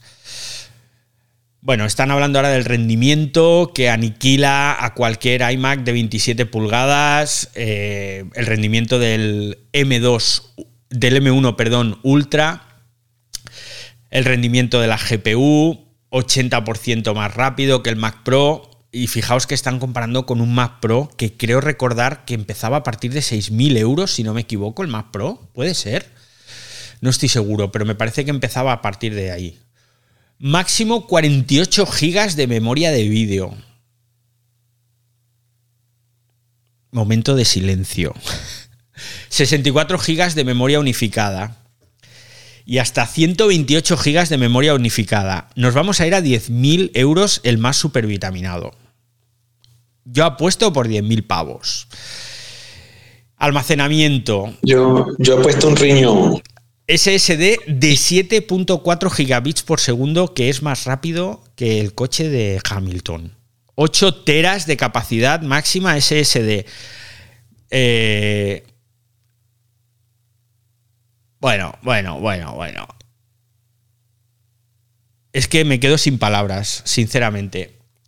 Porque Vas no- a agregar un riñón y un apéndice para poder comprarlo. Sí, y, y- y los ojos, el, el dedo meñique, que es muy práctico, porque es que estamos hablando ya de unos niveles tan estratosféricos que esto no es para prácticamente ninguno de los que estamos aquí hoy en este espacio en directo o que me estáis viendo en vídeo o que vais a escuchar el podcast.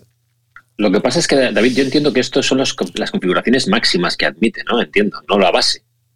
Claro, claro, esto es lo máximo. Esto es lo máximo. Esto es. Esto es el sacar pecho, el decir, mira lo que puedo hacer. Evidentemente habrá profesionales de ciertos sectores que necesitarán esto. Porque al final todo este rendimiento repercute en menos tiempo de trabajo. Si tú tienes que hacer un renderizado de unos efectos especiales para una película de no sé qué, con 4K y no sé qué más, pues si ese renderizado tarda X horas y con esto te tarda la mitad de tiempo, pues oye, dinero bien invertido, ¿sabes? David, se están enfocando ya, eh, por eso son estos equipos ahorita. Claro, es que ahora estamos viendo, eh, bueno, aquí sale una chica jovencita, pero que está haciendo renderizado 3D. Por cierto, los monitores son preciosos, ¿eh? Preciosos. Los monitores son espectaculares. Ahora a ver qué nos dicen de estos monitores que acompañan al, eh, ¿cómo se llamaba? Hemos dicho eh, Mac Studio. Ya se me ha olvidado el nombre. Mac Studio era.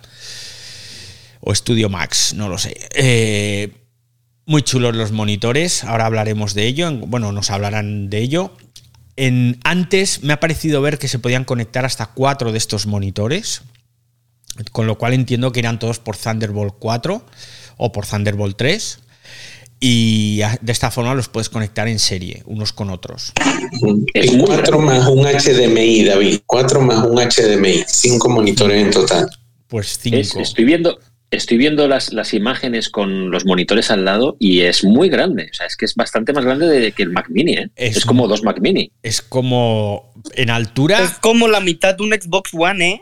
Sí, en altura yo creo que no, no solo son dos, yo creo que me atrevería a decir que son tres Mac Mini, ¿eh? Es que es muy alto este cacharro. Es muy alto. Son como 3.5 pulgadas, porque sí se ve muy grueso y bastante, no estorboso por los monitores que lo tienen ellos en buenos espacios, pero se ve muy Mm. tosco.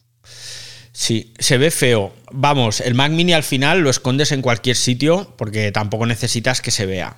Pero bueno, vamos a ver los precios. Yo creo que... A ver, si nos dan precios, estamos aquí todos expectantes. Seguimos con la parte eco-friendly. 1000 kilovatios hora, no, me he enterado lo que ha dicho de los 1000 kilovatios hora. Y el Mac Studio. El nombre mola mucho, Mac Studio. 100% eh, recicladas las soldaduras, 80% aluminio reciclado y Ethernet de 10 GB, Thunderbolt 4, esto lo hemos dicho, lector de tarjetas, Wi-Fi 6, Bluetooth 5.0. En dos versiones me ha parecido ver, M1 Max y M1 Ultra. Sí, exacto, esto lo han dicho. Esto es, igual que los MacBook Pro, que puedes elegir procesador. ¿eh? El M1 Pro o el M1 Max. Y aquí podrás elegir el M1 Max o el M1 Ultra. Venga, precios de salida. Yo digo que el más barato 3.000 y el más caro eh, lo miraremos luego en la tienda de Apple, que Yo- se va a ir a 10.000. Yo te digo que 2.500 o, o menos, Mm. porque el, el M1, sí, porque el M1 eh, eh, Max Ay, no. o el Pro Sí, ya los tienen, ya los tienen amortizados. claro. Y ahí sí que veo una configuración básica que te puedan vender como, mira, desde poco pasta eh, te puedes conseguir uno de estos, pero no es real. Claro, claro. Eh, vamos con el monitor, no nos han dado precios todavía. Studio Display. Tiene una pinta estupenda esta pantalla. Todo de aluminio, más elegante que yo cuando salgo en Nochevieja y un perfil muy, muy delgadito, inclinación de la pantalla que permite inclinar 30 grados, ha dicho esta chica que no me he quedado con el nombre. Y también hay otra base que permite ajustar no solo la inclinación, sino la altura. Espero que esa base no cueste 600 euros como costaba la, la del XDR Display. Adaptado para soportes BESA, formato vertical, lo puedes girar y ponerlo en vertical. Y 27 pulgadas. ¡Ah! ¡Ah! 14,7 millones de píxeles. 27 pulgadas, es pequeño. Bueno, es Va a una hardware, ¿qué te apuestas? ¿Qué te pantalla apuestas retina. Sí, pantalla retina 5K y 27 pulgadas. ¿Por qué Apple? ¿Por qué Apple? Que yo me estaba haciendo ojitos a mí este monitor y solo tiene 27 pulgadas. Ay. Bueno, seguimos con el monitor, con el Studio Display que, bueno, tiene la tecnología XDR, ya lo hemos comentado que es la misma que lleva el, el pantallón ese enorme de 6.000 pavos, sin peana. Y tiene, ah, mira, difumina la luz en función, ah, se ajusta automáticamente. Esto, bueno, ya hay monitores que lo hacen, ¿eh? Y dentro lleva una 13 Bionic. Muy bien, Javi. Muy bien. O sea, le han puesto un chip A13 Bionic para que controle la cámara de 12 megapíxeles con ultra gran angular que lleva el monitor y el sistema de audio. O sea que esto me huelo que va a tener el audio que tiene el iMac con Dolby Atmos. Vale, están hablando ahora de las videoconferencias y tiene la tecnología de los iPad. Es decir, que las videollamadas cuando las hagas, la cámara también se va a mover.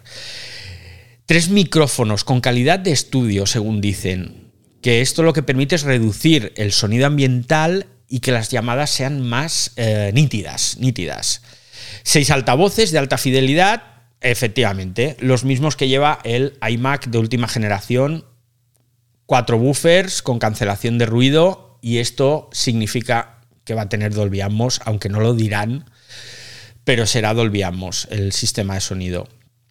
Este sistema que presentaron en los iMac eh, de última generación es un sistema muy chulo, porque los altavoces lo que hacen, las, las cajas acústicas, lo que hacen es, digamos, eliminar el sonido, la reverberación unas de otras, de forma que el sonido te queda muy limpio, muy nítido, y crean ese sonido espacial que llaman ellos, pero que el sonido espacial es Dolby Atmos y que tienen que pagar tralarí tralarí por esa tecnología, pero ya que lo pagan no quieren llamarlo así, pero es Dolby Atmos, que lo sepáis. ¿eh?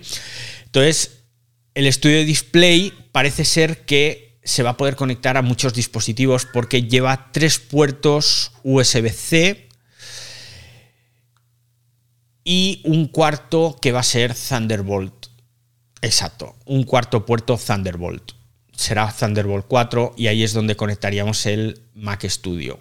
O bueno, podemos conectar, pues por ejemplo, exacto, un portátil y lo que hace es cargarnos el portátil porque tiene 96 vatios de potencia ese puerto Thunderbolt.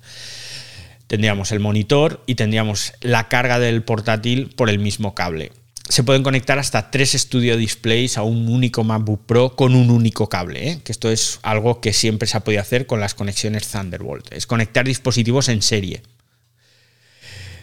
Vendrá en color plata y color negro, he visto. Ay, ahora no, no me he enterado bien. Ah, que salen un teclado, un trackpad y un ratón en color negro, que eso yo creo que ya estaba en el iMac Pro, ya venían en negro. ¿Qué os parece el monitor?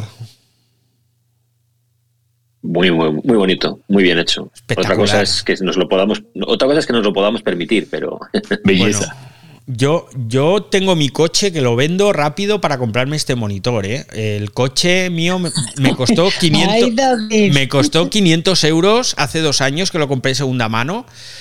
Y, y yo lo vendo y me compro el monitor si me da, ¿eh?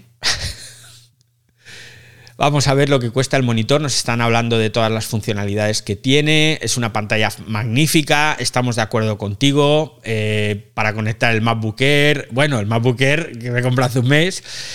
Y que estaría estupendo conectar este monitor. Pero claro, es que es pequeño. 27 pulgadas, claro. Mm. Entonces lo ideal sería comprar dos, ¿no? Te compras dos de 27. Ahora nos ponen un vídeo de estos tan chulos que hace Apple. En el que bueno, nos muestran las bondades del Mac Studio, de este nuevo portátil que, este nuevo ordenador de sobremesa que han presentado, que yo decía, lo ideal es comprarse dos, dos monitores de estos, porque así haces pantalla extendida y tienes una pantalla en formato 21 novenos, que es lo ideal, ¿eh? Así. Espera, espera, porque, porque trae, trae los dos chips, ¿eh? Trae el M1 Ultra y el M1 eh, Pro. Trae los dos chips dentro del, del, del, Apple, del Mac Studio. ¿Los dos? ¿Tú crees? No. No tiene sentido. No, trae uno por separado. Los presentaron en, Sí. como posibilidad. No que Y va a empezar en dentro. 128 gigas la memoria.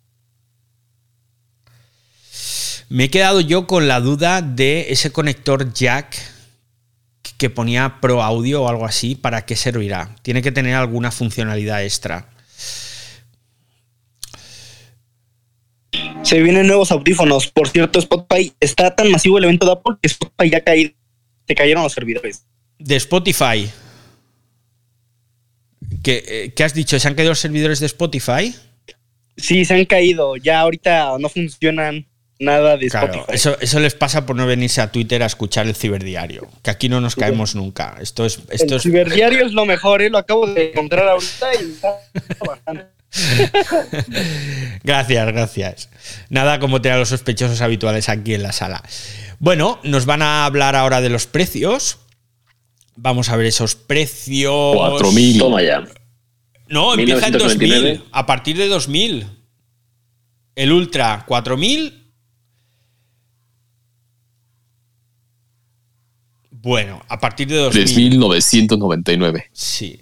Y el estudio display, 1600. Bueno, bueno, bueno. Ya son considerables, ya dijeron la vez pasada la, la regamos, pero ahorita ya no tanto. Eh, 1600 es dinerito, ¿eh? Por un monitor. Eh, eh.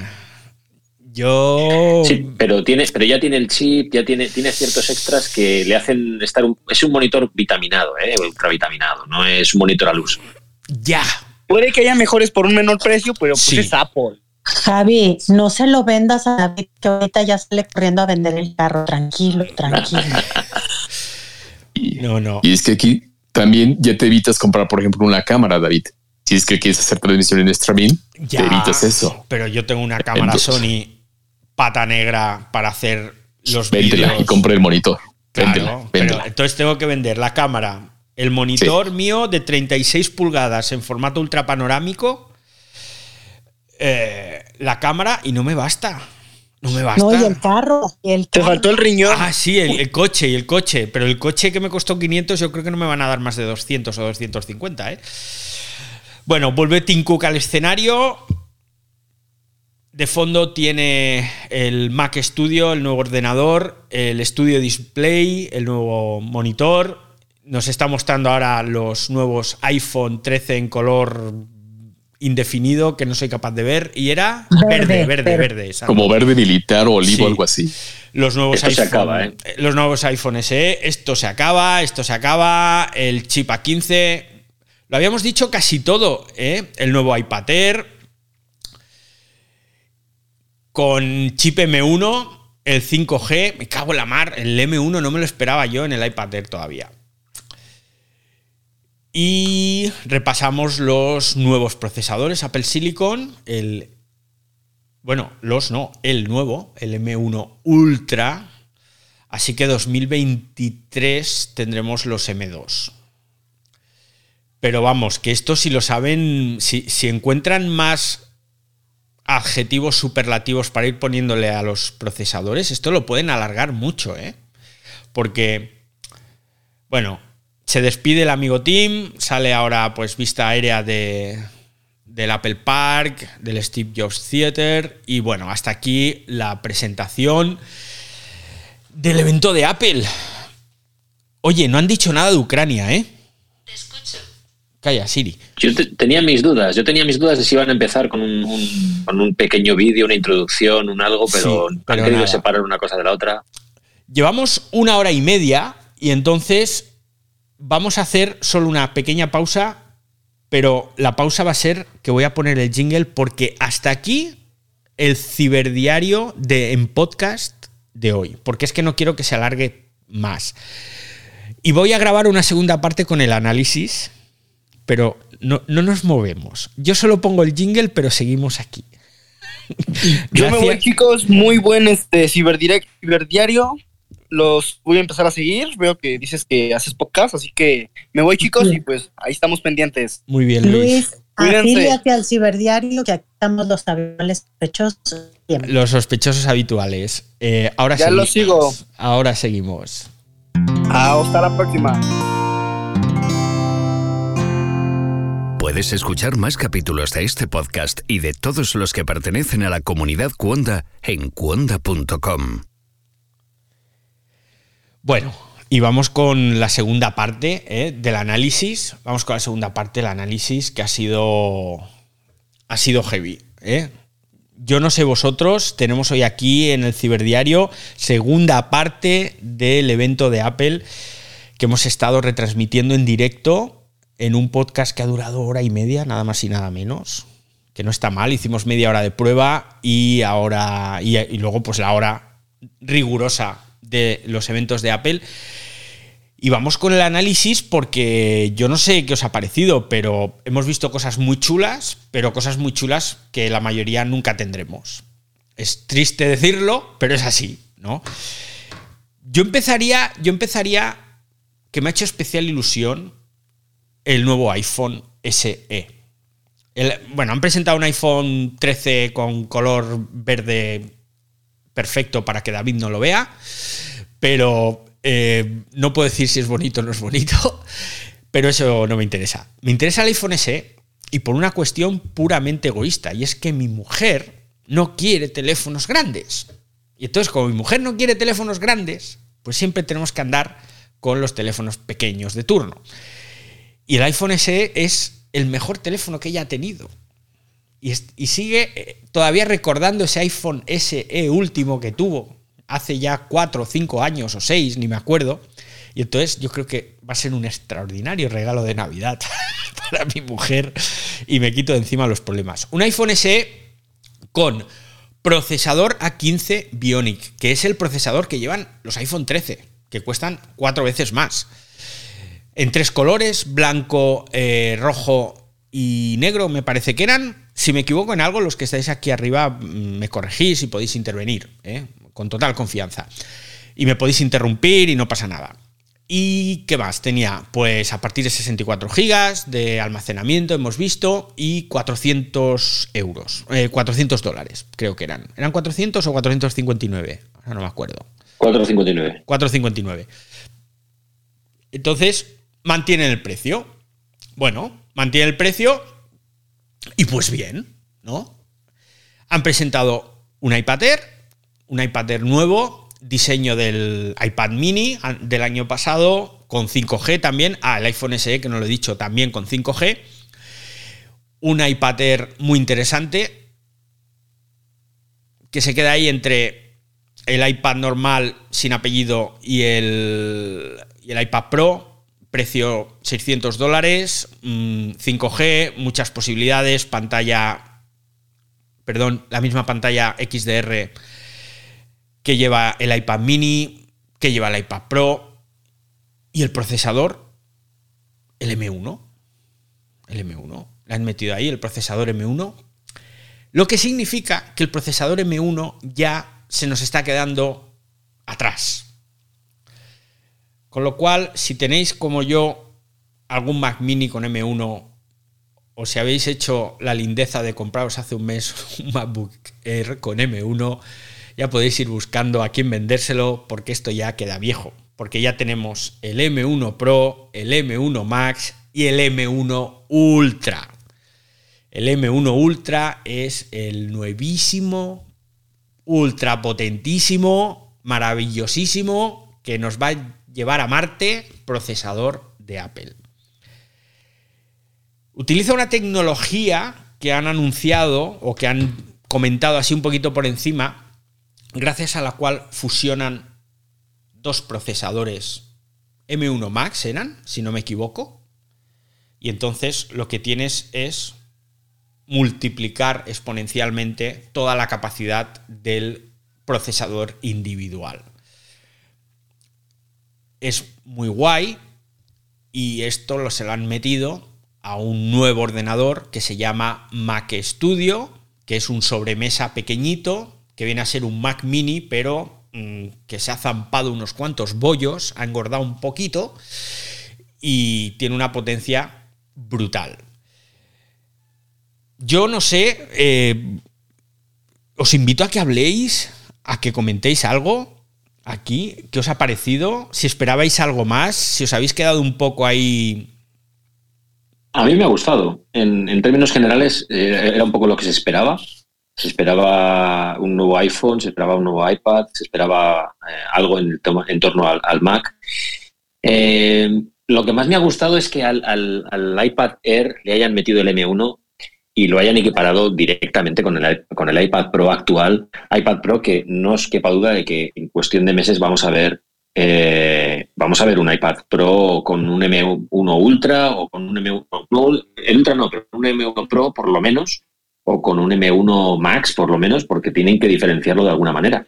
Porque si no, evidentemente las ventas se las come el iPad Air porque es 200, 300 euros o dólares más barato. Y eso me ha gustado. Y me ha gustado eh, el tema del, iPhone SE actualizado con componentes de, de 2022 eh, o de 2021 con el, componentes del iPhone 13, eso es, es un detallazo, ¿no? Porque, y manteniendo los precios. Luego lo que dices, hay cosas que, que escapan a nuestro, a nuestro bolsillo, a nuestro control y que son para un entorno profesional muy, muy exigente, con, eh, es un nicho de mercado muy concreto, pero evidentemente eh, no se pueden olvidar de esos profesionales porque también le da reputación a Apple, ¿no? Es decir, que los estudios de cine o que los grandes estudios de música trabajen con sus equipos, pues hombre, les da pedigrí, por decirlo de alguna forma, ¿no?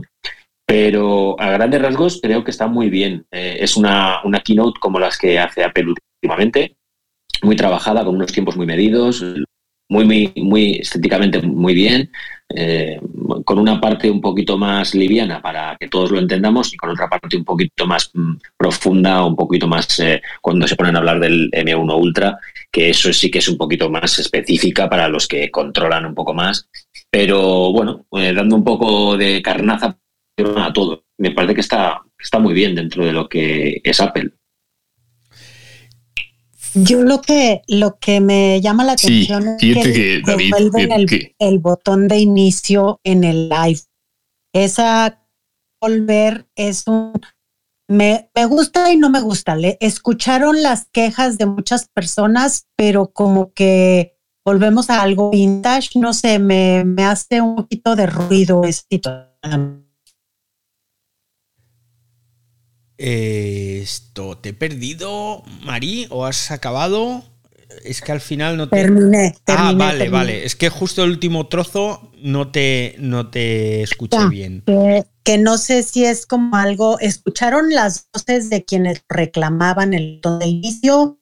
Si es una cuestión de algo vintage, si es algo para diferenciar de lo de otro. Ese es el que me hace un poco de ruido. Que volvemos hacia atrás, pero seguimos adelante me, causa ruido. Hasta aquí el comentario. Pues. Sí. David. Sí, Cris. Sí, muy rápido. Fíjate que tú preguntabas el por qué le están metiendo tanto ahínco a la quinta, la 5G. Como le han, eh, lo que es por lo menos Latinoamérica, bueno, perdón, este, América del Norte la, la y partes de Europa, estos bien no saben, que se le está, se está desdoblando la red como tal porque están viendo la capacidad de poder hacer eh, cuestiones eh, ya sin la necesidad de estar conectado como tal a un wifi, a un wifi, perdón, y demás. Creo que ese desdoblamiento tan rápido que ha tenido la, la 5G en países en donde eh, el mercado está o lo tiene en este caso la manzanita, creo que va por ahí mucho el entender por qué le están metiendo tanto el consumo de, los, eh, digamos, en este caso del hardware para poderlo meter a la 5G, se, se incrementando rapidísimo. Hace días que será Mari como un mes, eh, menos de un mes, el México está aterrizando y está aterrizando en muchas ciudades en donde el consumo en particular de, de los equipos este de la manzanita es muy, muy alto. Es como por ahí entendiendo por qué le están metiendo tanto a la 5G. Sabemos que Apple siempre va con esta extensión y la amplitud de sus productos, como tú lo decías, ahorita en los eh, calificativos que era el Ultra, seguramente podremos eh, ver lo que es el, chip este, eh, infinito y esa siempre reutilización más allá de los términos y que le van encontrando o que nos van enseñando e, e, eso, partecita que en un principio no nos las muestran, pero cuando hay que remezclarlo y sacar un mix para potenciar sus capacidades, siempre lo van haciendo. Hay que estar, eh, creo que este sabor de keynote nos queda suficientemente este, amplio en la boca hasta esperar el, lo que viene siendo octubre, en donde sabemos que ahí se abren de capa y ahí las presentaciones este, y las las apuestas suben mucho más porque vienen, eh, se presenta sistemas operativos, se presentan nuevos diseños y creo que por lo menos para soportar lo que viene siendo este de aquí hasta allá, este sabor de boca de esta Keynote queda suficiente y pues con muchas provocaciones por delante. Pues es un razonamiento el que acabas de hacer que tiene todo el sentido del mundo, la verdad. No, y David, Sí, sí, Argenis. Ajá, disculpa. No, no, eh, eh, el, el, el, que dejaron el estudio, el, el jack de 3.5 es un jack como está hecha para trabajar video y audio. Por ahí es un jack de alta impedancia y por eso es que lo dejan. Entonces por ahí pueden amplificar mejor el sonido. Por esa es la razón que lo dejaron. Se llama Audio Pro Jack. Ah, vale, vale, vale, vale, vale. Bueno, yo ahora estoy abriendo el correo porque lo normal es que justo después, efectivamente, aquí están todas las notas de prensa de Apple.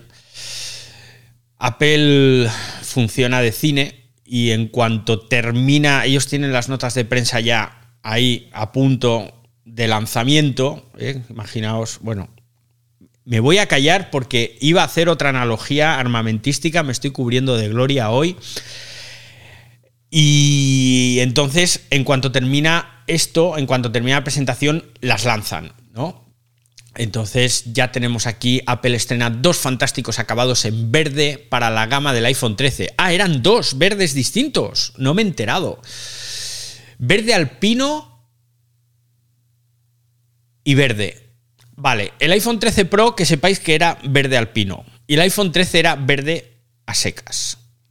¿De acuerdo? Entonces, esta es la primera nota de prensa de Apple.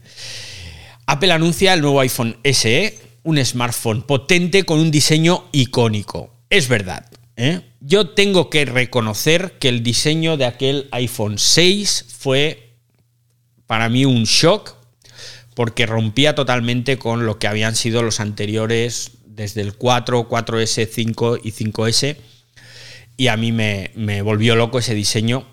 En, ocasiones hasta lo echo de menos, con esos bordes tan redonditos. Y bueno, pues aquí tenemos pantalla de 4,7 pulgadas, lo dicho, perfecto para mi mujer. Eh, certificación IP67 con resistencia al agua y al polvo, chip A15 Bionic, eh, que es el que lleva el iPhone 13 sistema de cámaras mejorado, que esto creo que lo comentó Javier, ¿no? Que gracias a este sistema, mm, pues una simple lente, bueno, simple no, pero una única lente, pues permite hacer eh, muchas más cosas, ¿no? Con esa fotografía computacional.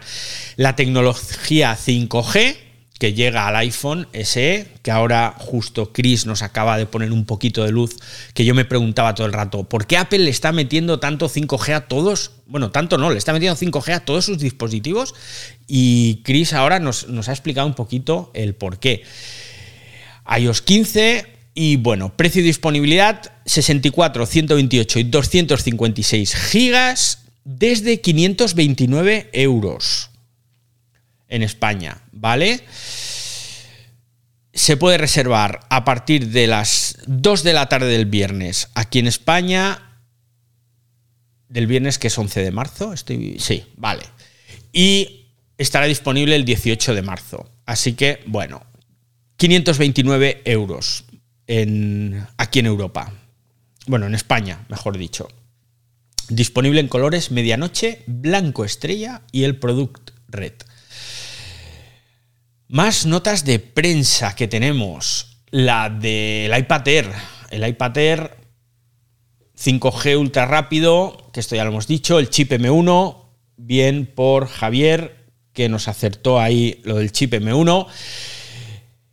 Y luego, pues todos los accesorios. Precios. Vamos a ver los precios, que es, yo creo, lo que más nos interesa. Los modelos Wi-Fi a partir de 6,79 euros y Wi-Fi celular a partir de 8,49. Que por cierto, este también venía con 5G. Modelos de 64 y 256 gigas. Ah, mira, el iPhone SE nuevo hemos dicho que tenía 64, 128 y 256, ¿verdad? Efectivamente. El iPad Air 64, 256 solamente. Compatible con Apple Pencil de segunda generación. Touch ID en el botón superior, que es algo de lo que habíamos hablado también. Y bueno, iPadOS 15, los precios, pues que ya hemos comentado, ¿no? buena pinta, buena pinta. Ciertamente esto es competencia directa al iPad Pro, este nuevo iPad Air.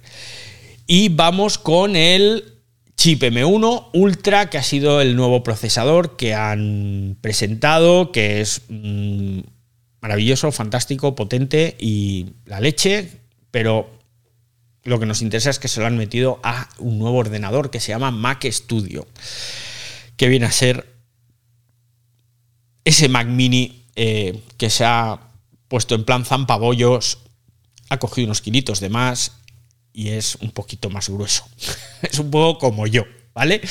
Pues bien, el Mac Studio, que hemos estado ahí hablando de los precios, bueno, viene con dos posibilidades de configuración, con el chip M1 Max, que ese es el que ya nos presentaron junto con el Pro a finales de año pasado, y con el nuevo chip M1 Ultra, que es una locura, ¿vale? Porque estamos hablando de un procesador mm, fuera de lo normal. A ver dónde están los precios aquí en España del M1. Que par 10 no los veo. Vale, aquí. El Mac Studio, que ya podéis reservar si os interesa, está disponible desde 2.329 euros y el monitor desde 1.779 euros. El teclado, que lo han presentado y no lo hemos comentado, porque estábamos en otras historias, han presentado el nuevo teclado Magic Keyboard con Touch ID, con sensor para desbloquear los pagos y para desbloquear el ordenador y tal, con la huella dactilar. Pero le han añadido el teclado numérico, que es lo que le faltaba al anterior Magic Keyboard con, con el sensor Touch ID, pues este cuesta 205 euros. Y es gris y con las teclas negras. El Magic Trackpad negro, 155 euros. Y el Magic Mouse negro, 109 euros. Y ahora es cuando vamos a hacer lo más divertido. Cada vez que Apple presenta productos, hay una cosa maravillosa, que es lo mejor del mundo, que es irte a la web de Apple. David, ahí la tienes ya. Estoy armando Studio Pro Full a ver cuánto desmayamos. Eso es. Esto es lo mejor. O sea, cuando Apple presenta ordenadores, la keynote está muy bien, los vídeos están muy bien y tal, pero no, no. Lo que mola es irte a la web de Apple y ver cuánta pasta te puedes gastar en un ordenador. Hoy han presentado el Mac Studio. Ojo, porque en la web de Apple pone Mac Studio un golpe sobre la mesa. Desde 2329. Y si le damos a reservar, nos salen las opciones. El M1 Max en su procesador a partir de 2329. Y el M1 Ultra, que lleva una CPU de 20 núcleos, una gráfica de 48 núcleos, y es maravilloso, a partir de 4629. Y ahí le vamos a dar a seleccionar y vamos a dar a ver hasta dónde llegamos. Si metemos el chip M1 Ultra más potente, nos sube algo más de 1000 euros. Si le metemos el máximo de memoria, que son 128 GB de memoria unificada, nos sube otros casi 1000 euros. Si le metemos el máximo de almacenamiento, viene de serie con un tera de almacenamiento SSD. Le vamos a meter 8 y el software va a ser que no. Así que nos podemos gastar la friolera de 9.229 euros en este nuevo Mac Studio. Esto es lo mejor. me puedo gastar aquí 9.229. Es dinero. ciertamente es dinero. Y si nos vamos a lo más discreto, al Mac Studio con el M1 Max y 32 GB de memoria unificada y 500 GB de almacenamiento SSD, o sea, estaríamos en la otra parte de en las antípodas del anterior, nos vamos a gastar 2.329. A ver, viendo lo que vemos del procesador y demás, no es caro, ¿eh? No es caro, porque ahora lo que habrá que ver es las pruebas de rendimiento de estos ordenadores en comparación con los ordenadores de la competencia, es decir, con esos ordenadores mmm, Windows, esos Lenovo, esos HP, esos Dell, claro, comparando características, potencia, memoria, entonces habrá que ver el rendimiento y como aquí seguramente se obtendrá un rendimiento mayor, pues lo que habrá que buscar es ordenadores que ofrezcan el mismo rendimiento, aunque sea con procesadores más potentes o con más memoria. Y ahí es donde podemos comparar precios, ¿de acuerdo? Porque a menudo la gente dice, no, es que yo comparo características con características. No, no, porque si comparas solo características de procesador, de memoria, de almacenamiento, pero uno te está dando mucho más rendimiento, más potencia, etcétera, pues no estás comparando en igualdad de condiciones, ¿no? Yo no sé tú qué opinas, Argenis. Eh, ya va, yo te levanté la mano por un que llegó a mis manos ahorita. Ya hay 612 MacBook Pro Studio reservadas. ¿Y eso cómo lo sabes? Pues pregúntame otra cosa. El, el rendimiento de la de los equipos con respecto a las comparaciones ya en el campo de, trabajo depende mucho de cómo tú lo, lo, le des el uso. Pero de, los M1, la nueva generación de estos M1 con la memoria integrada, ha hecho que en las PC tú tengas una tarjeta de video con 48 GB, una memoria RAM de 128 GB y microprocesador, eso le ha dado este año una ventaja más que están volviendo los las ediciones de video y audio a pasarse con esta generación de M1. Ahora con el M1 Ultra hay que ver estos primeros meses de, a partir de hoy a ver cómo les va a ir. Pero yo cambiándome, utilizando mi PC, que es un i9, un Ryzen 9, 128 GB de RAM, yo me cambiaría una de estas por lo que he visto trabajándola. Eso es mi opinión y sí gastaría los 8 mil dólares para, para cambiarme. Bueno, me habéis enviado un tweet por mensaje directo y me. de alguien que está aquí en la sala, no voy a decir quién es, porque soy así de majete y de discreto, y me dice que es de locos gastarse 9.000 euros en un ordenador, por muy Apple que sea. Y me pone, debe ser el más caro que existe. Te diré que no es el más caro que existe. El máximo que tú te puedes gastar en un ordenador de Apple es en el Mac Pro. El Mac Pro es ese ordenador que todavía mantiene Apple con procesadores Intel, al que le puedes montar un procesador Intel Xeon de 28 núcleos, que es un procesador de servidores, y le puedes montar ojo al dato, 1,5 terabytes de memoria RAM, 12 tarjetas de 128 gigas cada una. Le puedes montar dos Radeon Pro de 64 gigas de memoria cada una. Estoy hablando de las gráficas. Y le puedes meter 8 teras de almacenamiento SSD. Y se te va el ordenador a 59.669 euros. Este es el Mac más caro que tú puedes comprar. Es una barbaridad. Y me imagino yo que cuando lo ponen es porque alguien lo puede comprar o lo quiere comprar. Pero hoy estábamos hablando de esto.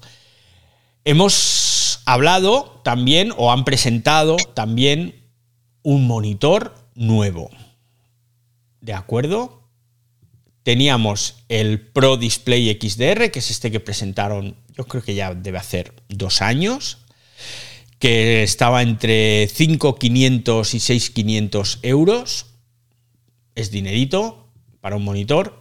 Y ahora han presentado el Studio Display a partir de 1.779 euros aquí en España y es un monitor, ojo, que ahora lo estoy viendo en la web de Apple, esto no lo han dicho en la presentación, que puedes comprar con vidrio estándar, que es el que cuesta 1.779 euros, o con vidrio nanotexturizado, que es el que cuesta 2.000 pavos. El vidrio nanotexturizado lo que hace es que dispersa la luz para evitar los reflejos. Y os acordaréis del lío que hubo con los trapitos de Apple el año pasado, que costaban 30 pavos y era una gamuza especial, precisamente para limpiar este vidrio nanotexturizado porque si lo limpias con algún otro paño que no sea ese paño especial, lo que haces es que te cargas el vidrio nanotexturizado por el que has pagado 300 pavos más de monitor. 300 pavos en este caso, porque en el caso del Apple XDR Display grandote pagabas 1000 euros más. ¿eh? Así que telita con el vidrio nanotexturizado. Yo tengo muchas ganas de verlo eso algún día. Soportes. ¿El soporte se paga aparte? No, el soporte viene incluido. Un soporte que no permite regular en altura el monitor, solo permite inclinarlo hasta 30 grados, según recuerdo, pero si le pones el soporte para mover la altura del monitor, te cuesta la friolera de 500 pavos. O sea que en este caso el monitor, si compras el normal, te sale por 2.239 y el nanotexturizado 2.489. Bueno, en realidad son 460 euros, yo lo he redondeado a 500.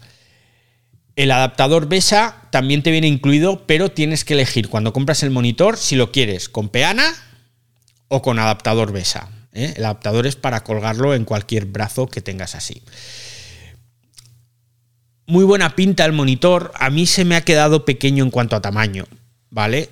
Entonces es, una, es un monitor con cámara incluida, con una cámara de estas de última generación, con chip propio, con 5K de resolución, la cámara de 12 megapíxeles, con gran angular que te hace ese centrado automático como hacen pues, los iPad, precisamente el iPad Air que han presentado hoy también tiene esa tecnología, y es que si tú te mueves, te va como siguiendo ¿no? la cámara. Que insisto, que la cámara no se mueve, ¿de acuerdo? Lo que se mueve es el encuadre dentro del gran angular de la cámara. Y tenía eh, cuatro puertos de conexión, uno Thunderbolt 4 y tres USB-C. Yo aquí creo que también han racaneado. Ya puestos un monitor de 1.779 euros y le pones cuatro puertos, ponle cuatro puertos Thunderbolt. Y se acabó. No tiene sentido que le pongan uno. A no ser que yo me haya equivocado al entenderlo en la presentación, pero uno era el de carga, que era Thunderbolt 4, y los otros tres eran USB-C a 10 gigabits por segundo. Sí, son 10 gigas pues, 3, pero lo le coloqué por el estándar europeo y el, factura yendo USB-C. Por eso es que están moviéndose hacia eso. no, no te hemos entendido porque se te ha cortado. La, ¿qué, es lo que has dicho, Argenis? Ahora sí, ¿me escuchas mejor? Sí, sí que eh, son tres USB-C y uno Thunderbolt, pero que se están moviendo todos los hardware hacia USB-C por el ancho de banda, por los 10 GB que Thunderbolt no lo da y no los va a dar tampoco por la configuración que traen ellos de años. pues, pues muy interesante. Y bueno, pues hasta aquí la segunda parte del ciberdiario de hoy. Hemos empezado hace casi dos horas a las seis y media de la tarde aquí en España. Estamos retransmitiendo por vídeo. Yo creo que no, me ha debido ver nadie en vídeo. Porque la verdad es que, digamos que no soy agradable de ver. Soy de belleza distraída, como decía aquel. ¿eh? Así que hemos retransmitido en vídeo. Ha sido una experiencia piloto en la que me ha ayudado el amigo Argenis Flores, que es un fuera de serie y que le agradezco que me haya ayudado y hemos hecho este espacio, hemos hecho una previa de unos 30 minutos antes de la keynote, después hemos visto y oído la keynote en directo que os he ido contando, traduciendo, comentando con la ayuda de los sospechosos habituales y ahora en esta última parte 30 minutos de análisis, podríamos decir. Muchas gracias a todos los que habéis estado aquí las dos horas como campeones, aguantando carros y carretas algún fallo técnico y sobre todo algún chascarrillo, algún chiste. Y nada, mañana volvemos. He estado unos días ausente, ¿vale? Lo sé porque además os agradezco un montón a, los que me habéis enviado mensajes directos por Twitter, a los que me habéis echado de menos también en el podcast. He estado unos días ausente por diferentes cuestiones. Y cuando te agobias, te agobias, te agobias mucho, lo mejor es aparcar algo para que todo lo demás salga. Así que volvemos a la rutina de día a día, ciberdiario. Mañana volvemos. No voy a hablar de Apple. Justo antes de este parón de varios días hicimos un ciberdiario sobre la ciberguerra en Ucrania que os encantó, que funcionó muy bien en, escuchas, en audiencia y demás. Y me he propuesto hablaros de esto cada día mientras haya contenido y mientras vayan surgiendo noticias, que hay un montón, porque en estos días que he estado ausente he ido guardando todas las noticias tecnológicas relacionadas con Ucrania. Si conocéis a alguien que sea de Ucrania, y esto ya no es la parte tecnológica, sino que es la parte humana, me encantaría poder traerlo. Me encantaría poder hablar con ellos. Me encantaría que nos contaran cómo se sienten y cómo les podemos ayudar.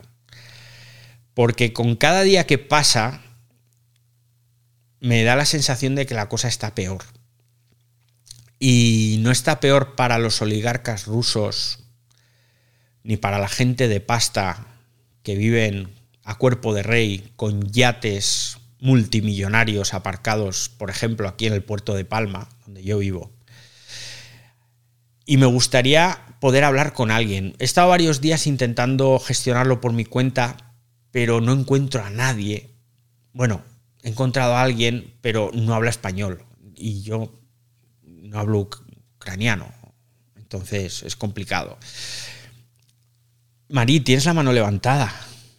Sí, David. Ayer me encontré algo muy interesante que nos puede dar algo de, luz a nosotros que queremos apoyar. ¿Sabes tú que la aplicación de Airbnb abrió para que se hagan reservaciones en los Airbnb? Mucha gente ucraniana se dio de alta y se está recibiendo la reservación de 8 dólares la noche, 10 dólares la noche. O sea, la gente está apoyando económicamente a las personas de Ucrania a través de esa aplicación. Es una maravilla lo que se está haciendo y es a través de la aplicación de Airbnb. Chequenlo, este, yo leí la, aplicación completa, está muy padre y es una labor que les abrieron la, las inscripciones a todos los ucranianos para que se suscribieran posters. Y, y, entonces tú, te, tú, por ejemplo, haces tu reservación y por supuesto no vas a dar. Reservas, quieres pagar 10 dólares o 10 euros, entonces tú haces tu reservación de una noche, te la pagas y la persona recibe el dinero y queda listo. O sea, por supuesto, no, es un apoyo, no es que vayamos a ir de vacaciones a Ucrania, pero Airbnb se aventó y es esta iniciativa. Te la comparto. Pues no lo sabía. Sabía que Airbnb había ofrecido alojamiento gratuito a, a los refugiados, pero esto no lo sabía y me parece una iniciativa extraordinaria. Yo creo que más allá de temas políticos, y ya me estoy desviando un poco de, de lo que es el ciberdiario, Aurelio. pero más allá de temas políticos, yo creo que es importante ayudar a la gente que lo ha tenido que dejar todo, ¿no? A gente que ha tenido que dejar su casa, a gente que ha tenido que dejar a su familia. Y yo creo que en situaciones así, desde, desde siempre, a mí mi madre me enseñó que había que ponerse en el lugar del otro. Me lo enseñó de pequeñito. Me dijo, David, tienes que ponerte en el lugar del otro. Esto fue a raíz, mi madre esto me lo enseñó a raíz de una pelea que yo tuve de crío. Los niños, pues ya sabes que antes acabábamos siempre a tortas. Y todo fue porque de fe- alguien del cole había pegado a mi hermano pequeño, que bueno, era un niño muy enfermo en su infancia y tenía muchos problemas de salud. Y entonces yo pues como que perdí un poco el norte y, y- me ensañé más de la cuenta con, con aquel otro niño.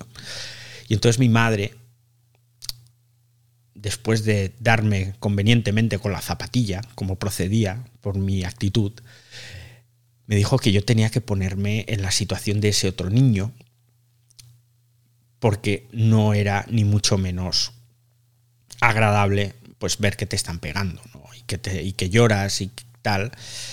Entonces yo, aquello se ve que me caló. Y yo siempre he intentado ponerme en la situación de, la gente que lo pasa mal. Y luego ayudas más o menos. Ayudas en función de tus posibilidades, en función de- de tu tiempo. Pero en este caso, yo creo que todos tendríamos que ayudar. Y no va de temas políticos, no va de buenos y malos.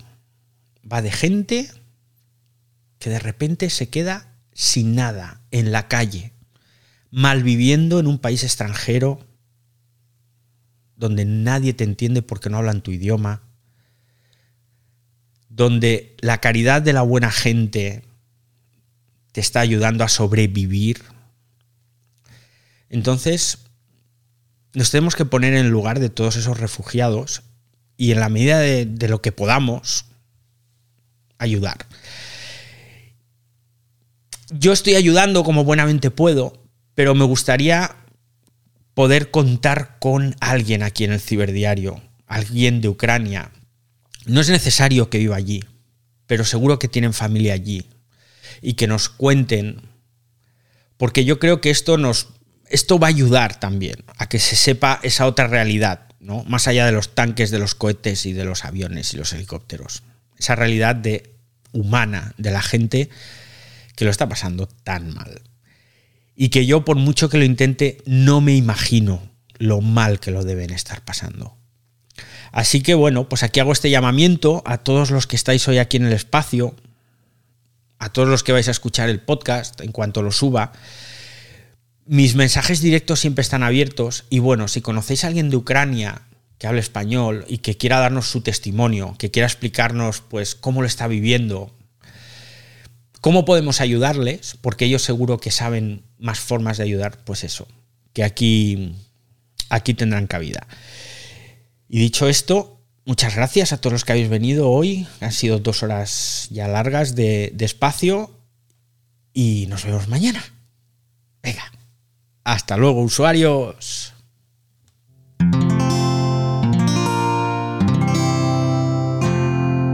Puedes escuchar más capítulos de este podcast y de todos los que pertenecen a la comunidad Cuonda en cuonda.com.